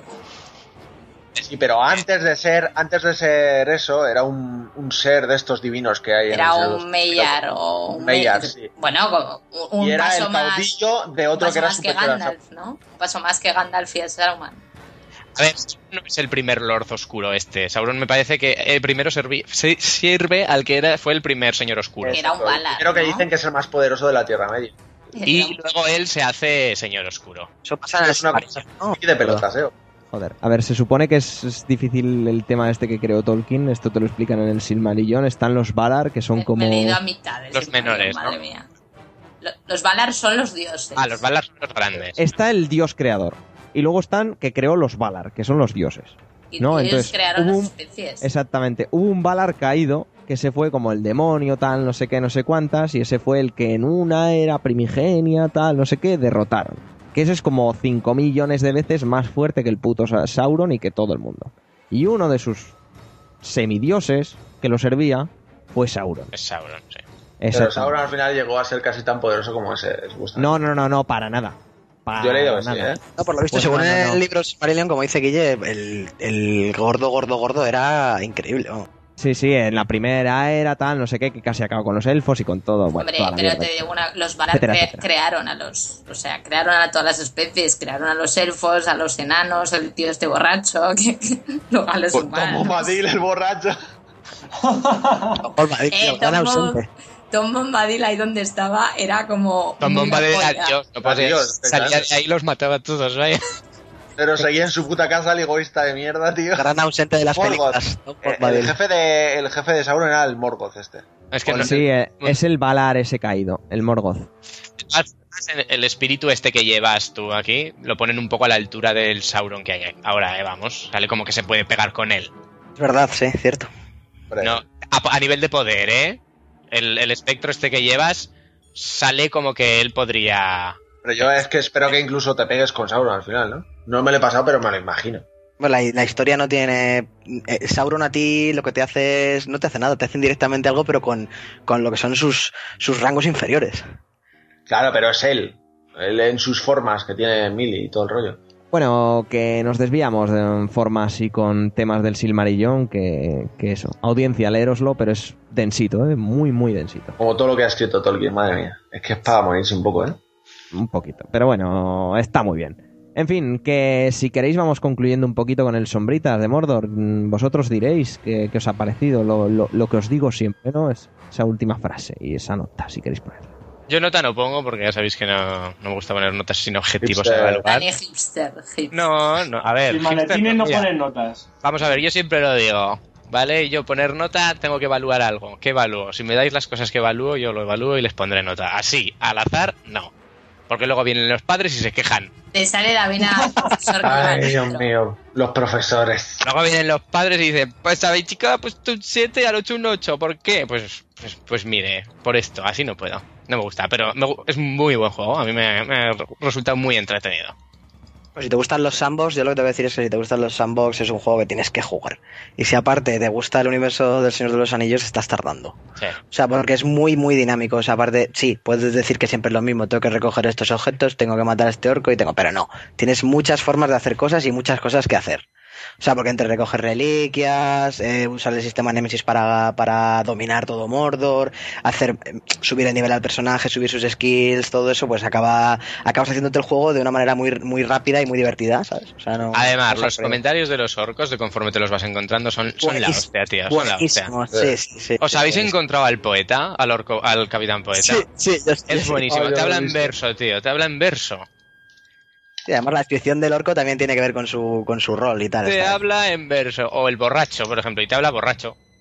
Te habla como... ah, ah. Es que tienen super personalidad. Los orcos son Es buenísimo. Se acuerdan de ti, te dicen un diálogo Sí. acorde con que te han Sí, matado. sí. Te has matado, Hay le has dejado una algunos- cicatriz. Sí. o- Hay algunos que les matas y luego, por ejemplo, vuelven. Que te aparecen. Yo, por ejemplo, maté a uno y me apareció un orco con toda la cara vendada y empezaba, sí. ¿te acuerdas de mí? No sé qué. Y es el gacho que habías matado antes, pues que te vuelve. No sé, eso a mí me resulta bastante curioso. De hecho, yo llego un momento del juego, cuando ya eres un poco invencible, que yo los dejaba vivir, les daba de hostias, los quemaba, los no sé qué, y los dejaba. En plan, No para ver qué me dice cuando aparezca. Cuando aparezca otra vez, ¿sabes? Y es graciosísimo. O, por ejemplo, a uno le atacas con un cargaro y luego vas sin el cargaro y te empieza, ay, ¿dónde te has dejado tu mascota? No sé qué, cosas así. Es muy bueno. Sí, siempre tienen esos detalles. Para mí eso es lo mejor del juego, porque para lo demás le veo un poquito falto de personalidad, ojo. Bueno, sí, es lo que estábamos hablando justo antes, que es lo peor del juego. Si hay que decir algo malo del juego es que el protagonista carece de carisma, no tiene carisma. Sí, no tiene O sea, ningún carisma. Es un personaje que te cara, da su igual. cara, de hecho, es una cara random. De, De hecho, da la igual. cara, yo creo que la cara suya es la peor que está de todos. Es que el Sí, resto sí, está mucho mejor, joder. Los orcos son Cada orco tiene un detalle brutal, brutal. Y este es como una cara ahí de, de síndrome de Down, tío. No sé, no me mola nada. Tampoco es eso, joder. Que mola. A mí me gusta el personaje, pero vaya. A mí me gusta su capa. De hecho, la capa tiene más carisma que él, tío. Yo creo que- anda, es- Un poco más personal para que te asocies tú un poco más a él, yo creo. No sé, es, Es un. Aragorn, es un Aragorn Joel, mal hecho. Señor de los Anillos, ojo. Es un Aragorn mal Eh, hecho. local. Pero sí, es Aragorn eh, en plan sin carisma. Venido a menos. Y aparte, yo que sé, lo de yo lo que comentaba antes, a mí la banda sonora me hace que no me sienta en el mundo del Señor de los Anillos, al menos del de las películas. Veo orcos y tal, pero. y referencias, Bueno. muchas referencias. Pero esa banda sonora para mí es forma parte ya del ADN de las películas. Sí, le Y faltaba ahí la de. Y la banda sonora no es mala, ojo, pero, pero me parece que, joder, ya que tienen la licencia de las pelis, coño, licencia la banda sonora también.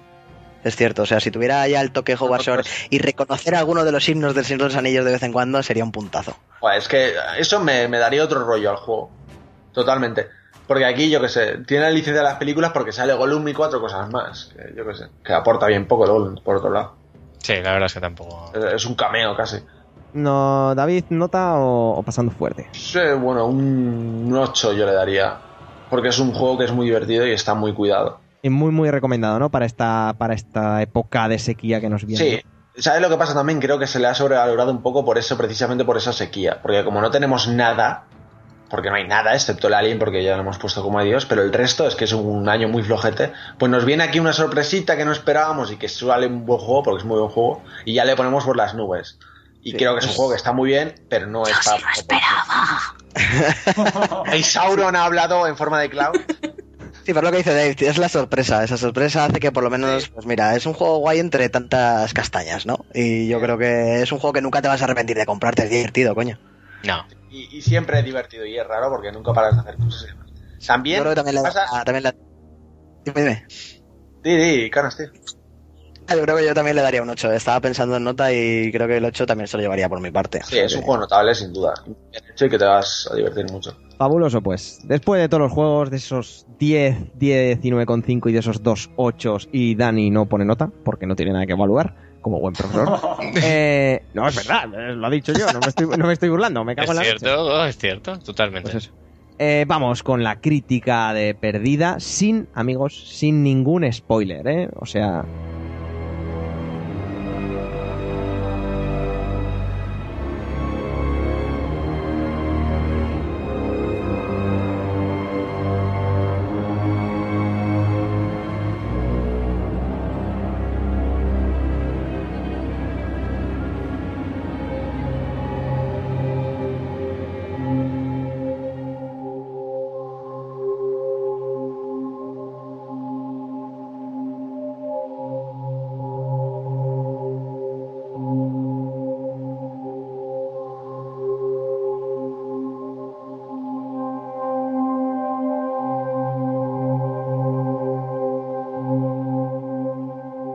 La última peli de David Fincher, qué bien que está la peli, qué bien que está la peli, amigos y amigas.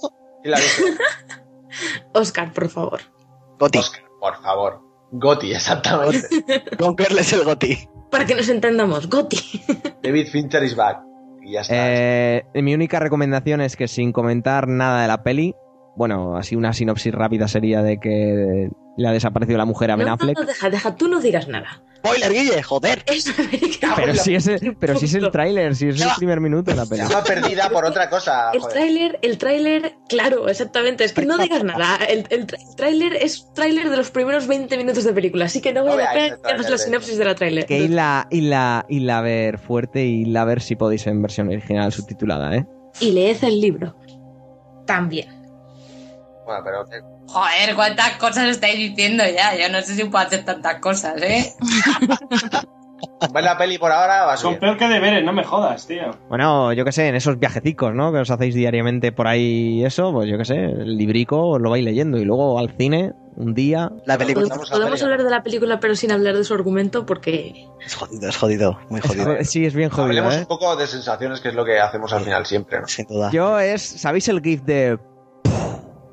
Pues eso, eso es la peli. No sé qué. Ese GIF me encanta, tío.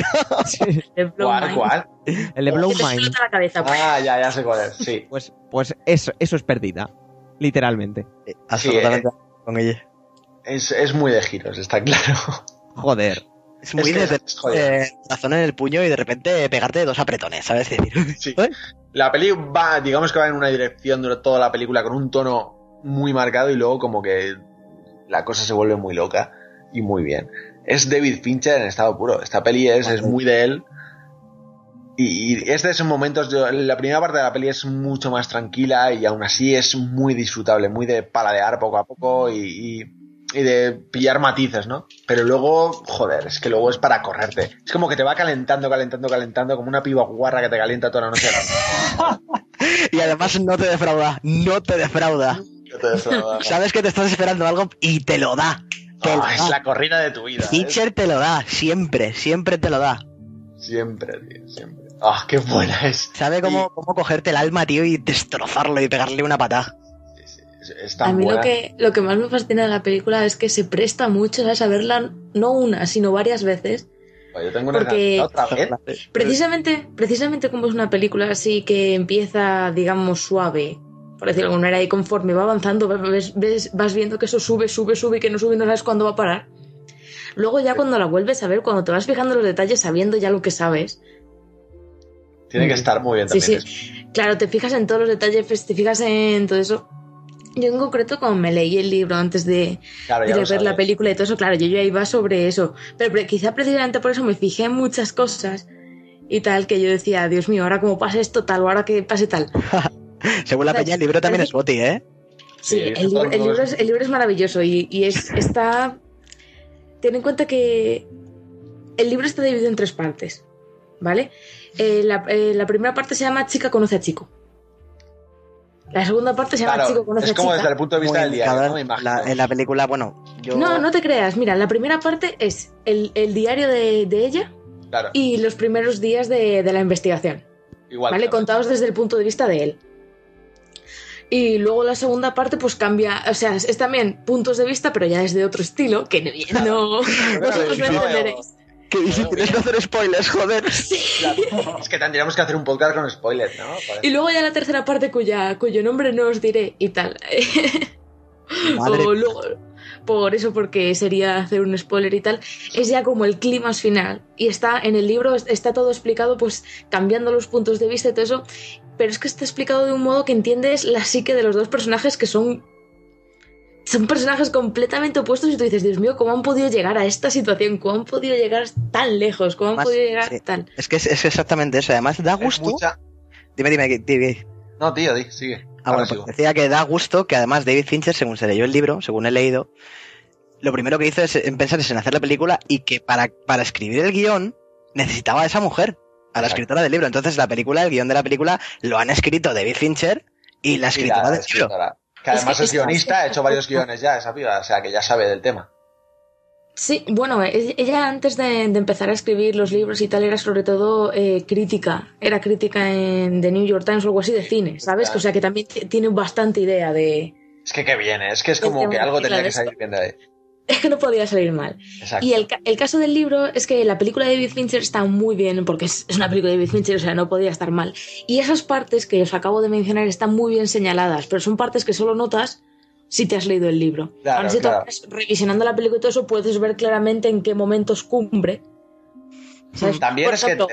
el momento clave donde se para de la primera, seguramente lo recordéis, porque a mí yo cuando lo vi en el cine dije, si me quedé, me quedé impactada en el libro, digo, pues en la mía. película seguro que también. Es el, el momento que, que, eh, divide la primera parte de la segunda es cuando Nick abre la puerta del cobertizo. Exactamente, es cuando todo Ese cambia. que de repente entra fundido a negro. Es ahí Claro, como tú claro. dices, ¡plas! ¿Sabes? Pues Coge Fincher y te da la vuelta, te, da el- te cuelga de los pies ahí y dices tú, pero bueno, ¿qué está pasando aquí? Claro. Y cuando empiezas a ver la locura que es una película con un montón de humor negro. O sea, es una peli con sí, mucho humor y mucha crítica social, pero muy mordaz además. Sí, que no te todo- esperas a lo largo de lo que llevas de esa película, porque lle- lleva un tono mucho más sosegado hasta ese momento. Sobre todo la personalidad tan elaborada del personaje protagonista, ¿no? De, de Ben Affleck, que, que no sabes si está Ben Affleck, tío, qué bien. en serio, si está de coña, si le crees, si no le crees, si crees al policía, al padre, a la hermana, a, tu, a su abuela, al, al perro del vecino, no sabes nada. Bueno, No te- y ella. Ella es. No, ella, ella sí que es Goti. Ella es, Por es. Gotti. Es, Por eso- es Gotti, tío. Y la actriz es Oscar, ya, ¿no? Lo más fantástico del libro es que yo creo que en la película se, se presenta mejor la, la personalidad de, de Amy, pero porque lo tienen que hacer. Sin embargo, si cogéis el libro y, y cogéis sobre todo el tramo final, que es como hiper revelador, o sea, veréis muchas más cosas que, la, que los actores en la película lo han transmitido muy bien, pero que a lo mejor como son sobre todo monólogos internos, Claro, ¿Sabes? siempre Pues no- esos no- matices los tienen los libros, está claro. claro, la escena, esa escena Buah, de la habitación rosa, Buah, para buah, que nos Mejor escena de, de Fincher, yo creo, en Ever. O sea, Eso, es que si hay, hay, do- hay dos escenas en la película, evidentemente no vamos a hacer hay spoilers. varias, de hecho. Hay dos, tío, que yo de, yo es que me estaba a punto de poner de pie en el cine y decir, ¿pero qué está pasando aquí? Sé cuál es dos totalmente. Es que es. La segunda sobre todo. O sea, eso yo no he visto una escena tan, tan, tan, tan extrema, tío, en muchísimo, muchísimo tiempo. Y solo lo y podía traer. A- o sea, aportando muchísimo a toda la atmósfera de esa Es que escena. Sí, la banda sonora es muy maravillosa también. Azar. Fincher es, es Reznor y El dúo Rednor y Fincher es, es, es lo mejor que ha dado el cine en los últimos años, tío. Es obligatorio. Es, es que es obligatorio ya. O sea, ya, si que piensas en es- una escena de Fincher, piensa en Trent Reznor y en Nine Inch Nails. O sea, es que pienso así. Es que es tan. ¡Buah! Dios mío, me muero. Quiero verla ya otra vez. Es- los momentos clave de la película con la música de Trent Reznor y el Atticus son inmejorables, tío. Sí, sí, sí, sí, totalmente. Y, cómo, y me flipa cómo maneja tonos Fincher, porque es una peli muy difícil de, de mantener un tono más o menos coherente, porque, porque varía de tonos constantemente, ¿no? Va desde momentos serios de críticas al humor mordaz, a momentos negros de que, ¡buah! y muy siniestros, no sé. Y todo eso lo maneja con una maestría digna de Fincher, obviamente. Pero, Me- me ¿sabéis vuela qué es lo peor de todo? Lo peor de todo es que la estás viendo y dices, pero es que no hay nada, o sea, no hay ni un solo cabo suelto, ¿sabes? Eh, en, en toda la película, en toda su vida, dices, y los personajes, en serio, o sea, son dos psiques ultra, ultra extrañas, muy definidas y tal, pero al mismo tiempo dices, pues bueno, hay cosas en las que hasta puedes llegar a, no diré identificarte, Sí, sí, sí, sí. pero que sí. sí, dices que son eh, mentes completamente humanas, ¿sabes? Que no son los típicos personajes que te puedes encontrar en cualquier película y tal. Ya sean, en plan, estos personajes evolucionan y todos son, no, estos personajes no evolucionan. Estos personajes son así.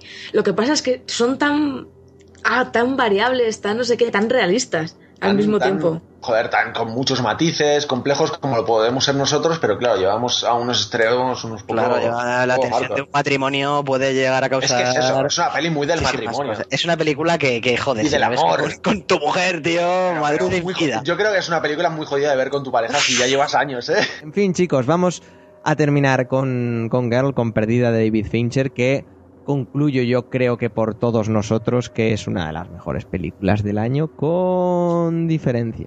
La mejor. Y tanto. Está cantando Oscars ya. Está como, ¿os acordáis de Gravity cuando en vez de llegarles hostias de la nave que se destroza le, le llovían Oscars? Pues igual. Sí, sí, sí, sí, Totalmente. Y no se va a llevar el premio mejor película por lo, lo jodida que es, porque. Sí. Porque- y quién sabe, y quién sabe, igual la gente pues se pone un poquito realista. Y, lo gana. Veremos eh, qué nos dan los Oscar allí por febrero o marzo del año que viene. Que por cierto, ya sabéis, noche de Oscars, noches en las que el community manager de Twitter es David. Por cierto, un detalle de los Oscars. Los presenta Neil Patrick Harris. Oh, eso es un esto sí, total. Neil ¿eh? Patrick Harris, que por cierto ha dicho hace poco en una entrevista que la escena más difícil que ha grabado en su vida es una de perdida. Lógicamente. Otro Lógicamente. registro de Neil Patrick Harris que te cagas. Que cómo se Dice- nota dice Fincher, que- cómo maneja a los actores, tío. Dice que la semana después de, que- de grabar la escena de eso estuvo bastante traumatizado, ¿sabes? A la hora de... Bueno, antes, antes de que se nos cuele cualquier spoiler o cualquier cosa, vamos a pasar con lo mejor y lo peor de la semana y, y evitar que mis compañeros y compañeras y amigos amigas se Podemos no- poner nota porque yo esta vez sí que pongo nota. Rápido. Diez. rápido. 10, vale. Si se va a llevar el 30, no pregunten si se va a Que no sé. 30. 40 de 40 de Famitsu, por mi parte. Pues ya Vamos pues con lo mejor y lo peor de la semana. Vedla, vedla.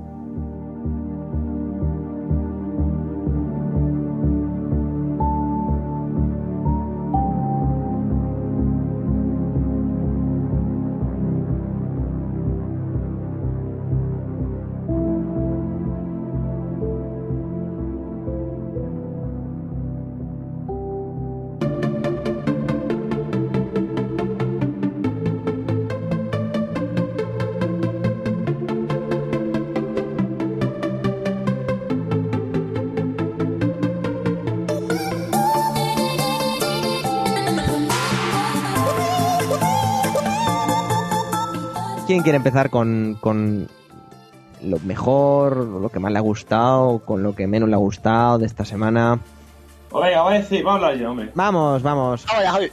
Vamos allá. Venga, ahí, me arranco, me arranco. Pues lo mejor de esta semana, bueno, de la semana pasada, pero no entra en esta semana, eh, ha sido Bloodborne, que lo he podido probar en la Madrid Games Week, y me ha encantado.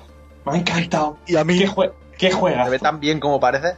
Sí, tío. Joder. Sí, Se ve que te cagas. Y quien te diga que hay muchas ralentizaciones, las hay. Lo, digo por ti, Guille. Las hay, pero en momentos muy puntuales. Es un juego que Y va a en aparte que 2015.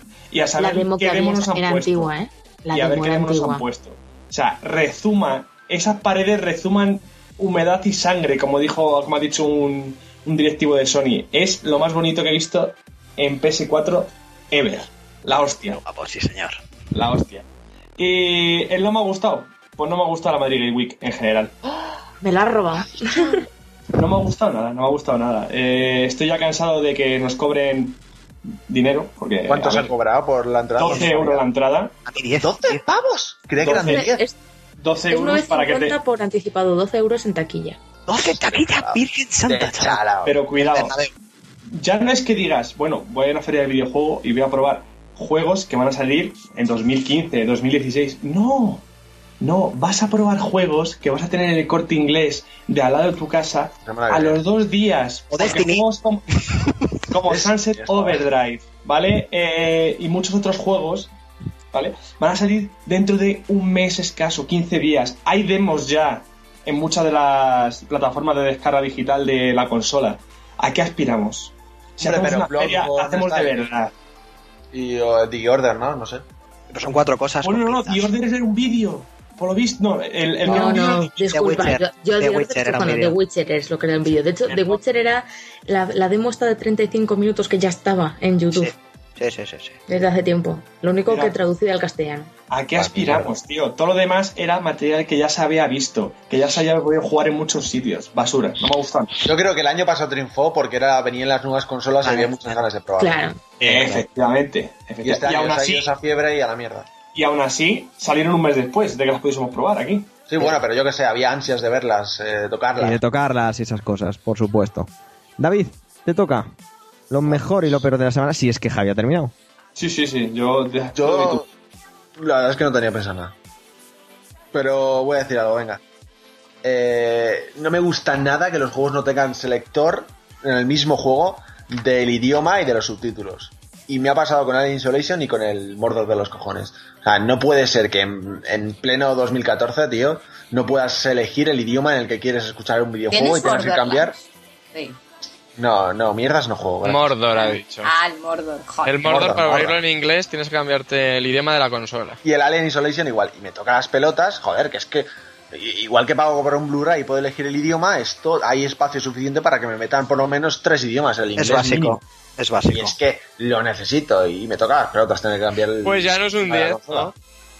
Pues sí, le voy a dejar una nota, me cago en Dios. No, bájale una décima, tío. 9 con 9. Voy con nueve. Lo que has conseguido, lo que has conseguido. El problema no es que no le incluya el disco, si el disco tendrá hasta rumano. El problema es que no le pongan un selector de Eso mierda. es, eso es, y que puedas elegir, hostia, como en un Blu-ray, que es, que es lo mínimo, que pagas 70 pavos. Claro, tío. es de coña. Me encantaría jugarlo en rumano, tío. Sombras de Mordor, ahora que lo dices. Yo, yo- yo es algo que haría un Kickstarter o como mínimo un. ¿Cómo se llama? El. Joder, la página esta para, para hacer peticiones. Ground. Ah, Lo del change o... Eso, change.org. Queremos el puto sombra de Mordor en rumano. que le pongan un diente de oro al Talion, tío. Y sería. Joder, ah, Y que no Misión Secreta sea robando cobre. ¿no?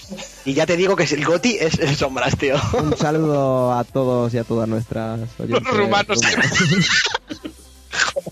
De allí, rumano un poco rumanos, eh, de Rumanía. Muy, muy mal, chicos, muy mal. En fin, eh, ¿algo bueno, David, o eres un ser completo de vinagre esta semana? Yo vinagre siempre, forever. Igual los vinagres. Ahora mientras habláis me saldrá algo, pero por ahora no tengo ni puta idea. Así que, venga, claro, háblanos del Dragon Age que lo estás deseando. Vamos. Mm, pues yo lo mejor de la semana... mm, No me lo espero. no sé, jugar a Dragon Age a la Madrid Games Week. Es verdad, se ve guay, chicos. Que lo habéis Sí, jugado muy bien. es muy bonito. Teniendo en cuenta que aquello que estaba en la Games Week era una alfa, ¿no? O Sí, sí, era- sí, era la demo más vieja del universo, es la misma que jugué en las oficinas de EA y eso era pertenecía a la alfa de hace mil años y todo eso. Eso dice, eso dice Una- bastante. Se va a ver ese juego. Sí, la verdad es que sí. Sí, Bueno, ya, bueno, ¿qué ya creo, creo que ya os lo comenté en el evento y todo eso, que ya se ha confirmado que tendrá soporte para 4K y todo eso. O sea, que Dragon Age va a ser bonito y es una cosa que ya si alguien duda es para pegarlo un zape. Si no, ya estás tú ahí para darle una hostia, si no. Te salta el radar. El concepto de pegarle un zape me, me ha encantado, ¿eh? Los Pegar un superhéroes tienen radio de la policía y Claudia de, de críticas de Dragon Age. Aparece Claudia en casa Y te pega un meco. y te da, te da una hostia. Mi, se- No mi- hizo la- mi sentido Agni de Dragon Age me, me avisa de, que, de que alguien se está metiendo con Bioware y el juego. Maldito. ¿Alguien está criticando Dragon Age? Tarará. Ya jugaréis, ya jugaréis, y os caerán los calzoncillos y las bragas y todo y hablaremos otra vez. Como sea una mierda al final del juego, me voy a reír. Yo No también. va a ser una mierda. también lo No. Creo que preocupes. sea. No creo que lo sea. Yo me lo voy a comprar de igual, ¿eh? Lo sabe Dios. También. de lo que hicieran en el 2. Y vamos a jugar al COP. Joder, sí. Y a la mierda las Assassin's Creed, no lo compréis. Sí, favor. vamos, pues yo voy a jugar al Assassin's Creed también. Ay, de verdad, Ya. ¿eh? Ay, de Me encanta este tío, ¿ves? Es fabuloso. Gracias. Y hablando de eso, otra cosa buena de la Madrid Week fue el, el super póster que me compré de Arno, que está ahí como... ¿Te has comprado un póster No. de Arno? Oh, sí, no voy a poder jugar al juego, pero Arno mola millones. Me conformo con el póster. Y a ver a mi casa. Hostia, Next Gen, ¿eh? Oye, Yo te voy a jugar. bueno, si tú no se conforma es porque no quiere, ¿no? Sí, es, es probable que tenga una consola de bug de nueva generación pronto en casa y si eso pasa, Madre mía, la Inside. igual... Otra más. Y nada, y lo peor de la semana, pues la Madrid Games Week en los demás aspectos. Porque yo, como un poco comentaba Javi, estoy como muy desencantada. O sea, al final estamos pagando, y bueno, yo no porque las dos veces he entrado gratis, Porque pero insider. de, cual- de cualquier modo, es, me parece que es pagar dinero por entrar a comprarte cosas. Al final hay más tiendas que lo que es la oferta de videojuegos que no están ya en el mercado. Supuestamente nos la vendieron como que iban, iban a, a presentar 240 juegos, ¿sabes? Y la mayoría eran o indies, ¿sabes? Que los indies, pues muy bien, todos mis respetos, pero... Sí, pero para el Plus. Pero para el Plus. Exactamente, para Los el indies Plus. para el Plus. O para Steam, yo qué sé, no para la... Para el Entonces así. Y nada, luego los juegos así un poco más destacables podrían ser The Order, podría ser Bloodborne, podría ser tal y... No sé, yo entré a jugar al The Order, gráficamente me pareció una absoluta maravilla, o sea, se ve mejor que una película, es Hipéame, hipéame. aquello flipante, sí, sí, sí, jugar, bueno, jugar es como un shooter, o sea, no es, no es tal, pero, pero tiene, tiene, ese juego, cuando se lance entero, va a ser uno de los candidatos a GOTY del año fijo. Cuando se lance entero. Me ha encantado el concepto de cuando se lance entero. Sí, es que como The Order de- está, está pasando un, poco, un poquito como con Destiny. ¿Sabes? Que es que cada evento, cada no sé qué tiempo... ¿sabes? O sea, tiene pecado que lo diga yo, que estoy viéndome un streaming semanal de Dragon Age. Pero, pero me refiero a que es un juego que están publicitando con vídeos así tanto y tanto y tal, que a mí me parece ya que es como si lo estuvieran sacando a cachitos y un día llegar entero y habremos visto la mitad de The Order. Que de The Order no hemos visto mucho. No, pero Hemos visto un ya se ha gameplay guarro. Lo que, lo que dice Sarai, el día que salga el Dragon Age se lo va a hacer del tirón, así sin pararse, porque ya se lo sabe entero. No te Sí, creas, no te creas, ¿eh? llorar. O sea, porque al final y al cabo los streams y todo eso que hacen te están presentando el editor, te presentan un poco los personajes, pero si en algo es celosa BioWare es con el tema de su historia. O sea, del argumento no se sabe, más allá de su sinopsis, de que sea, está la brecha del velo y todo eso, absolutamente Seguro de que va a tener nada. un final muy malo, ¿eh? Pero absolutamente nada. Es flipante cómo se protegen en ese, en ese sentido en BioWare. Nos han enseñado todo lo demás, sí. Me sé toda la jugabilidad, me sé todos los personajes, me sé tal. Pero de lo que es la historia, ¿sabes? Están ahí, eso se cierra en banda y no, sa- no trasciende absolutamente nada. Así estupendo. que- A ver. en el fe, joder. Y... Pero pero de Order me da a mí que como tampoco ah, están fomentando mucho el tema, o sea, están destacando sobre todo el tema gráfico y todo eso, el estilo artístico, que es, pues bueno, es una maravilla, es verdad. Pero de, de Order en sentido es como que no se sabe nada y después de haberlo jugado, nada, los 10 minutos también, o sea, tampoco por... No se puede jugar un juego por una demo, pero al final me parece que es un shooter que se ve de puta madre. Habrá que ver cuando nos introduzcan ya un poco más el juego. Pero eso, y, y, eh, y en resumen eso, que los 240 juegos, 180 o eran indies o ya estaban en, en las tiendas. O sea, yo me acuerdo de pasar delante de- del stand de Destiny y los ocho sitios vacíos. Sí, a ver. Hombre, pero ¿sabes? como no. pues es Pero que- también pasaba en Bloodborne, ¿eh? Te, te lo puede decir, te lo puede decir Canas. Sí. No había, gente no había que cola en Bloodborne y en Resident Evil Revelations 2 había una cola y era Es una verdad, mierda tío. de demo. Es verdad. La gente no tiene ni. Y esto está. Esto es así. En, en el stand de Microsoft, a mí, yo fui a la conferencia de, de prensa de los Sunset Overdrive y a mí me sorprendió para bien, ¿sabes?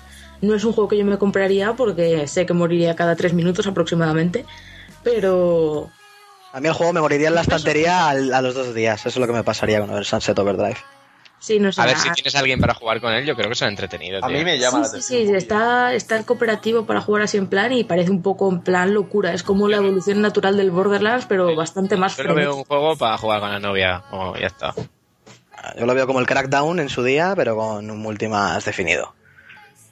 A mí, Es no un sé. juego muy arcade, muy de. Entretenido, para pasar la y- tarde, tío. No hay juegos de dobles. Sí, sí, es, es un juego sobre todo gracioso y tal, y es ir cumpliendo misiones y matar cosas, Yo con mucho que colorido por todas partes. Muy- espíritu de Sega ahí, joder. Y me, me gustó además, me gustó sobre todo sus detalles. O sea, por ejemplo, el tío nos explicaba de que mm, el origen del juego es básicamente que uno, eh, los directores artísticos re- de la saga de Resistance y todo eso llegó un día en que pues se hicieron padres. de mierda, ¿eh? Vale. Otro día, pero que eso que me parece un juego me sorprendió para, para bien, pero en general así la, volviendo al tema de la feria, todo muy me. Nos quedamos con eso. De la Madrid. Quitando Dragon Age, evidentemente, pero lo demás todo. Dani, tu turno. Mi turno. Venga, pues empiezo por lo peor. Lo peor de la semana es que estamos siempre pensando en que nos van a invadir los extraterrestres, los mar- lo hacen y no nos enteramos. ¿Eh? Ren ¿Eh? es el Geber. La han cambiado, nadie dice nada, tío.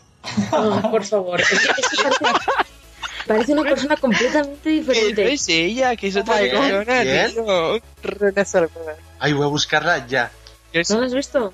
es un marciano la cara. Que se ha puesto encima una mierda de piel y ha dicho que ya la tiene en su casa, que no, que no. Es, es como Edgar en, en Men in Black, tío. No La tiene tanta técnica para hacerlo tan igual, entonces ha quedado chapucerísimo. Es un señor, totalmente. No me jodas, A mí, por a mí lo que me hace gracia es cómo lo han contado en los medios. O sea, que llegaron, estaban en la fiesta, si era una fiesta de él o lo que sea, de repente apareció esta tía y cuando Nadie de repente sabía alguien quién era. dijo, claro, nadie, le hacía, nadie hacía fotos y de repente dijeron, oye, que está, que di- dicen por, ahí- por el pinganillo que está la René Selweger. Todo el mundo se quedó súper flipado y de repente, flash, flash, flash, flash. Pero ¿Pero ¿cuántas cosas se han la hecho? cara? ¿Cuántas cosas se ha hecho? Todo. ¿En serio? Que no es ella, ala, que no es ella. Los ojos, como Belén los Esteban. pómulos, la, la barbilla. Que no es ella. Está No, es la piba de Jurassic Park, es igual, tío. Te lo juro. Ese poder es el goti. ¿Sabes a quién se parece la tía de Star Wars? Que cada vez que la veo me sorprendo. A la, a la de la serie esta española. ¿Cómo se llama? La de Cuéntame. A Merche. Son súper parecidas. Leche, tío, me cago en la leche. Me cago en la leche, Merche. Son súper parecidas. ¿Qué dice? La Mer- Merche, Merche es una señora, tío. Iba a decir yo, La Merche me la apoyaba. No, pero, a ver. No, Gracias por la aclaración, Dani. que es una. eh, No me jodas, una señora de arriba abajo, no me jodas. Eh, ¿Y algo más malo, Dani, esta semana? O, o nos quedamos con los extraterrestres? ¿O algo bueno? Algo bueno, bueno, algo que me ha hecho gracia. Es que yo oigo mucho la radio, claro, con dos horas de viaje en coche, ¿no? Estos días. Y algo que me ha hecho mucha gracia es que parece ser que hoy el James Bloom, este, ha pedido disculpas por su canción de You're Beautiful. Joder. Ya era hora, ya era hora. digo yo, ya. Ha dicho hoy en un comunicado, pues eso, que se disculpaba globalmente por haber hecho esta canción y que ha sonado tantísimo que se disculpa, que ahora la canción es horrible. dicho, Joder, chaval. dicho por él, que ha sonado tanto que es que, que da asco, básicamente. Normal, normal. Y entonces se ha disculpado, me ha hecho gracia. Bueno, pues nos quedamos con eso de la semana. Sarai, ¿tú tienes ya lo tuyo? Yo sí, si me dejas. Eh, Te dejo, Yo voy a claro. ser muy rápida. Eh, lo que me ha gustado esta semana han sido verdaderamente los lanzamientos que ha habido, porque teniendo en cuenta que está Borderlands, que es amor, y los juegos de terror en general del, del mes, joder, que es en Devil- entre Devil Within y Alien. Hemos hablado de, de Evil Within, tío. Iba a hablar yo tenía- ahora de, de Evil Within cuando me dijeras lo de la sombrilla. no he tenido oportunidad de jugarlo. Pinta bastante mierder, pero oye, es un juego de terror y siempre hay, y hay que quererlos, oye, hay que quererlos, sea como sea. Entonces, simplemente eso, soy un ser de luz para compensar el vinagre de Dave. Y que los juegos que están saliendo me gustan, me gustan. Borderlands, coger a Claptrap, es maravilloso. No. Es maravilloso. Básicamente, no, Ya, pudisteis escuchar nuestro análisis la semana pasada y, y sí, cogeros al Claptrack, que además os lo preguntará tres veces, no una ni dos, tres, si estáis seguros. Y, y favor, bue- bueno, yo tengo a Wilhelm también, ¿eh? pero, pero Claptrap es maravilloso también. Bueno, em, Álvaro, te toca a ti, señor invitado. Bueno, yo cuentas? tengo varias cosillas. Lo bueno de la semana. Bueno, voy a empezar por lo malo de la semana. Y es que no voy a decir la Madrid Games Week porque me sirvió para excusa para quedar con vosotros y pasármelo de puta madre, ¿eh? tengo que decirlo. Ah, es verdad. Bien, bien, bien. Realmente luego es a, lo, a lo que vamos. A lo que vamos es a eso, ¿no? O sea, a pasarlo bien. Y me lo pasé Es la bien. excusa. Y eso. Y bueno, Antes yo. ordenadores y tal. Exacto, ya que estás allí, haces un poco el party, el nota y tal. Y luego, pues. Lo que, lo que iba a decir es que. Rompes ordenadores Enea, luego Mario te mira con muy mala cara. Claudia sale corriendo. Claro, todas esas cosas. Lo normal. Qué mal rato, joder. Y bueno, lo que iba a decir. Disculpas desde aquí, eh, Mario, disculpas. De verdad. Lo que iba a decir es lo jodidamente estafado que me siento por haberme comprado el Drive Club el día de lanzamiento. Oh, hostias. Pero es que hay que Hostia, tío, eso es horrible. O sea, es, es- yo siempre pongo de, de referencia lo- la gente que se comió a Blizzard porque no funcionó el Diablo 3 en PC cuando salió y estuvo sin funcionar tres horas. Llevamos tres semanas, Yo tres semanas sin poder jugar al online del Drive Club. Juni. Tres semanas, tres semanas. Y luego, para más colmo, te sacan el juego sin clima. O sea, te sacan el juego sin clima, porque claro, no estaban contentos con que no, con que no funcione, pues te lo sacamos a la mitad. Y claro, y todavía estamos esperando a que todos aquellos GIFs que vimos, que era una cosa maravillosa, que se veía que te, te caías al del suelo y hacías la croqueta en el suelo, pues nada, todo eso es mentira. Es farso. Entonces, falso, tú pones el clima y luego el clima pues no funciona y por lo visto están preparando un parche gordo que van a meter el clima y algún día de estos digo yo que podremos jugar online. Un juego que salió con una funcionalidad online total. Porque Esto es una vergüenza, ¿eh? Es que es una vergüenza, o sea, yo estoy Es súper una vergüenza que después de un puto año de retraso salga así un juego, tío. Es que no me jodas.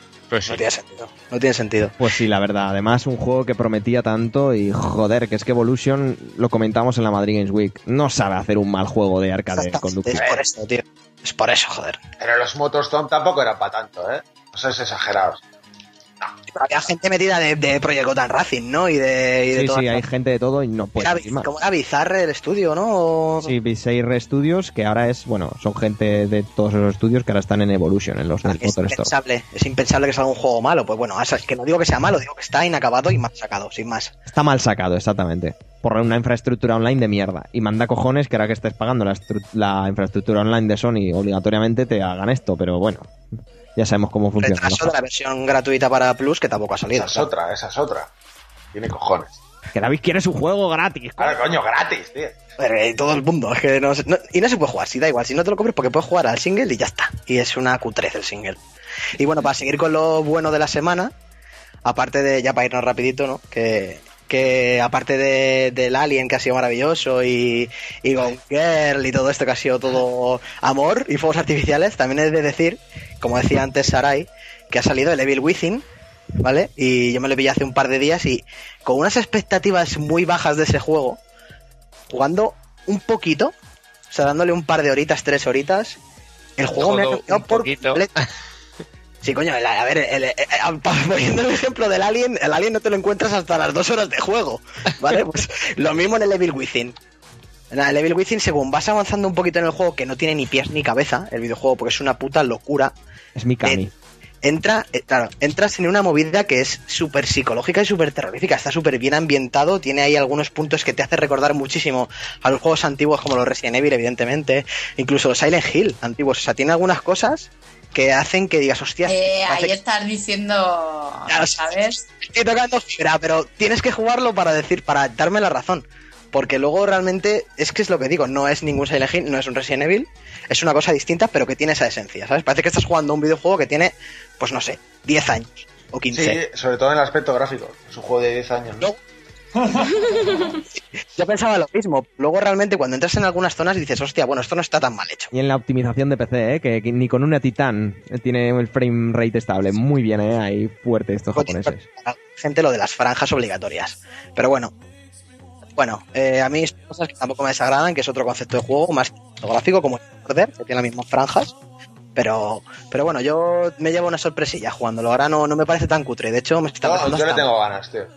Porque bueno, Tengo ganas de un juego de esto de serie B, muy locos, muy chalaos y muy sé. japoneses. Y eso mola. es esto. Vamos a pasar con la bilis de Jorge, que me parece que ha vuelto y vuelve cargadito. Is back. Jorge, cuenta.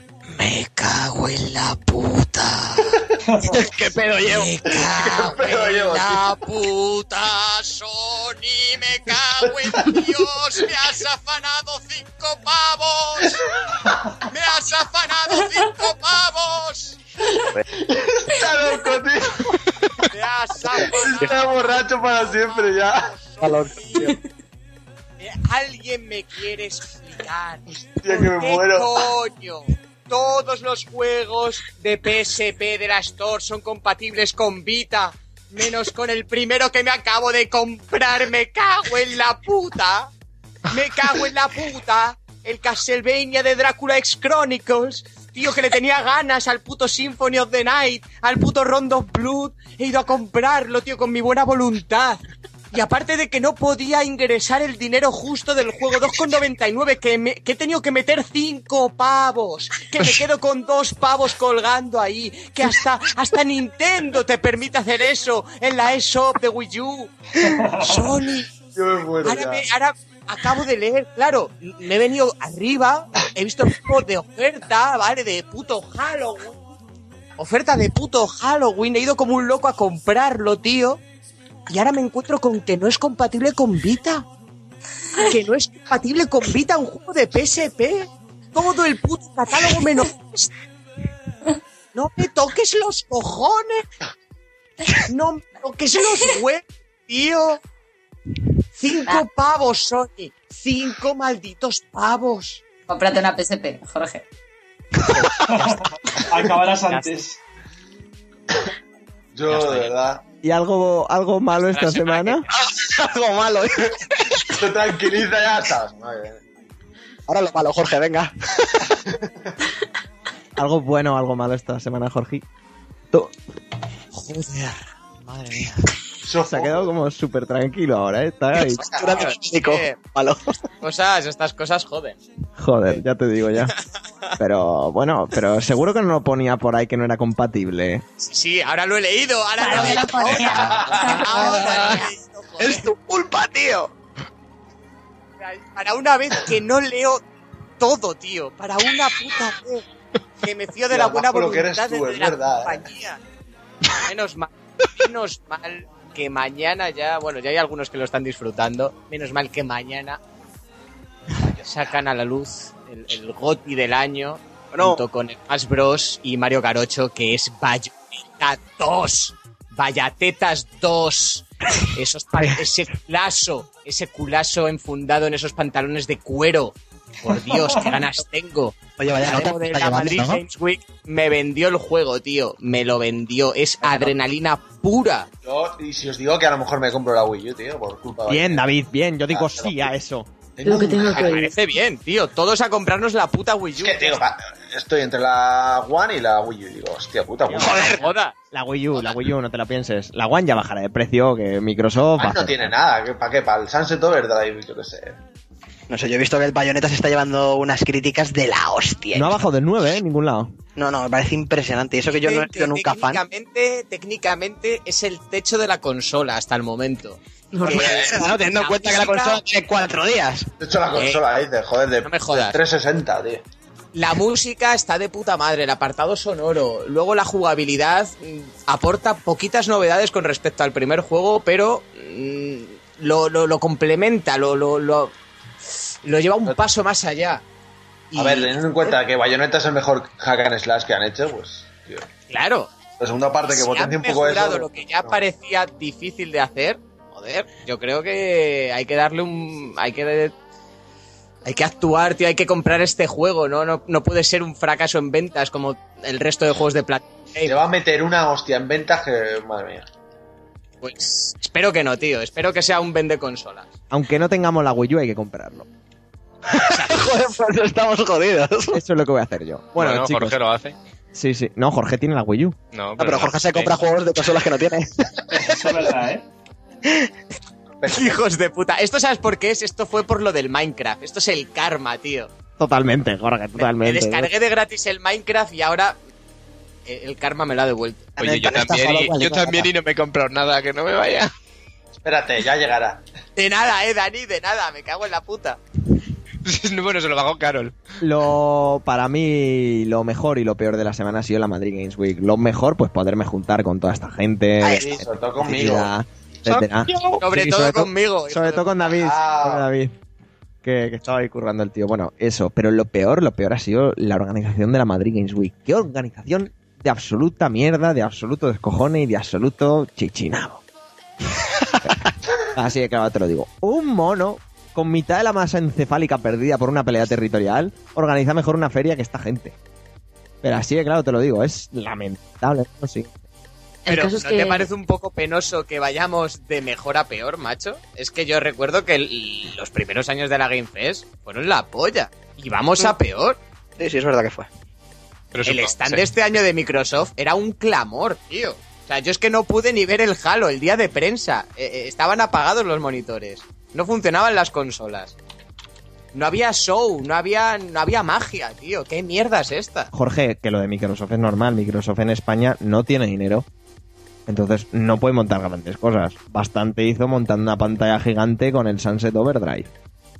Que hace nada, de hecho, dijeron que la proporción de consolas era de 7 a 1. entre- Sí, sí, en ventas, sí, sí. 4. Que nos, nos, nos lo ha dicho demasiada gente en demasiados sitios, que Microsoft no, Microsoft no está, porque Microsoft ha despilfarrado su dinero tratando de vender una consola que quizá debían de haber tratado de vender por otros medios, como es la Xbox One. España es un poco España. como Japón, ¿eh? Sí, Como en Japón, atentos, en Japón los números, ha vendido 768 consolas el- esta semana pasada frente a las, frente a las 113.000 New 3DS. Es de locos. Hombre, es que a ver, es Japón, tío. Y es Tampoco compares, claro, has comprado un Nintendo en Japón, tío. Joder, pero en Pero España es igual, ¿eh? Pues ni, hablemos- ni 360 hablemos vendía entonces- tampoco, hablemos- ¿eh? hablemos entonces de, de- de Estados Unidos, que es territorio Xbox, y también va ganando PlayStation 4. Pero si es que Xbox One no pero- tiene juegos, coño, si es que es así.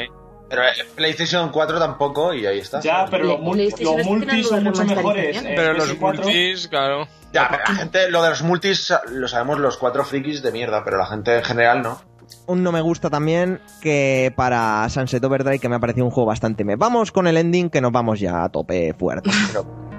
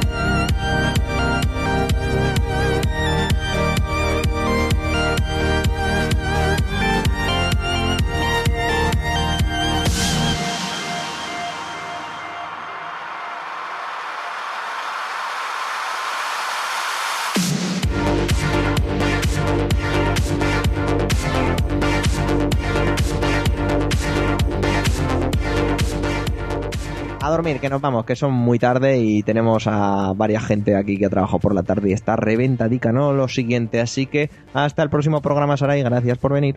Bueno, muchas gracias a vosotros. A ver, el, el pro- el próximo programa va a ser difícil de superar con los juegazos que hemos tenido aquí, ¿eh? Hoy. Y la Eh. película, y la película. Viene Bayonetta 2, chica. Chica. A ver si da tiempo de Bill Within. A ver. Hasta el próximo programa. Adiós. David, Adiós, chicos. Clau, Hasta luego. Javi, Chao. Jorge, ¿Alguien me deja una PSP? yo te la dejo. Yo te puedo dejar una PSP. Y Álvaro, muchas Gracias. Muchas gracias por, por venir y pasarte un ratico como oyente, como amigo y como colega al podcast. ah, ya sabéis, estoy aquí cuando queráis. Un placer. Y ya sabéis, ¿eh? el 31 lo tenéis en Spectra allí por Madrid y el 1... Spectra no, Spectra no. Especa, especa.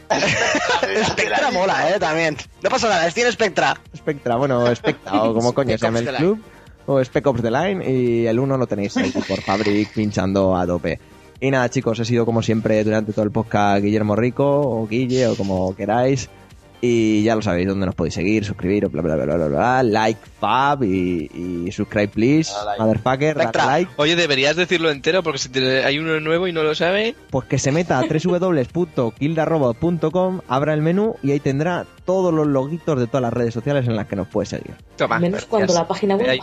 Exactamente, cuando nos deje ir el servidor. Y si Cuando estás no nos banean. Y si estás escuchando esto y no has escuchado el episodio 21, corre a por él, a nuestro Y paga la coca. a escuchar nuestro análisis exclusivo de Borderland de Pre-Sequel. La pago, Álvaro, la pago. Hasta el próximo programa, adiós. Vamos a ganar el clásico.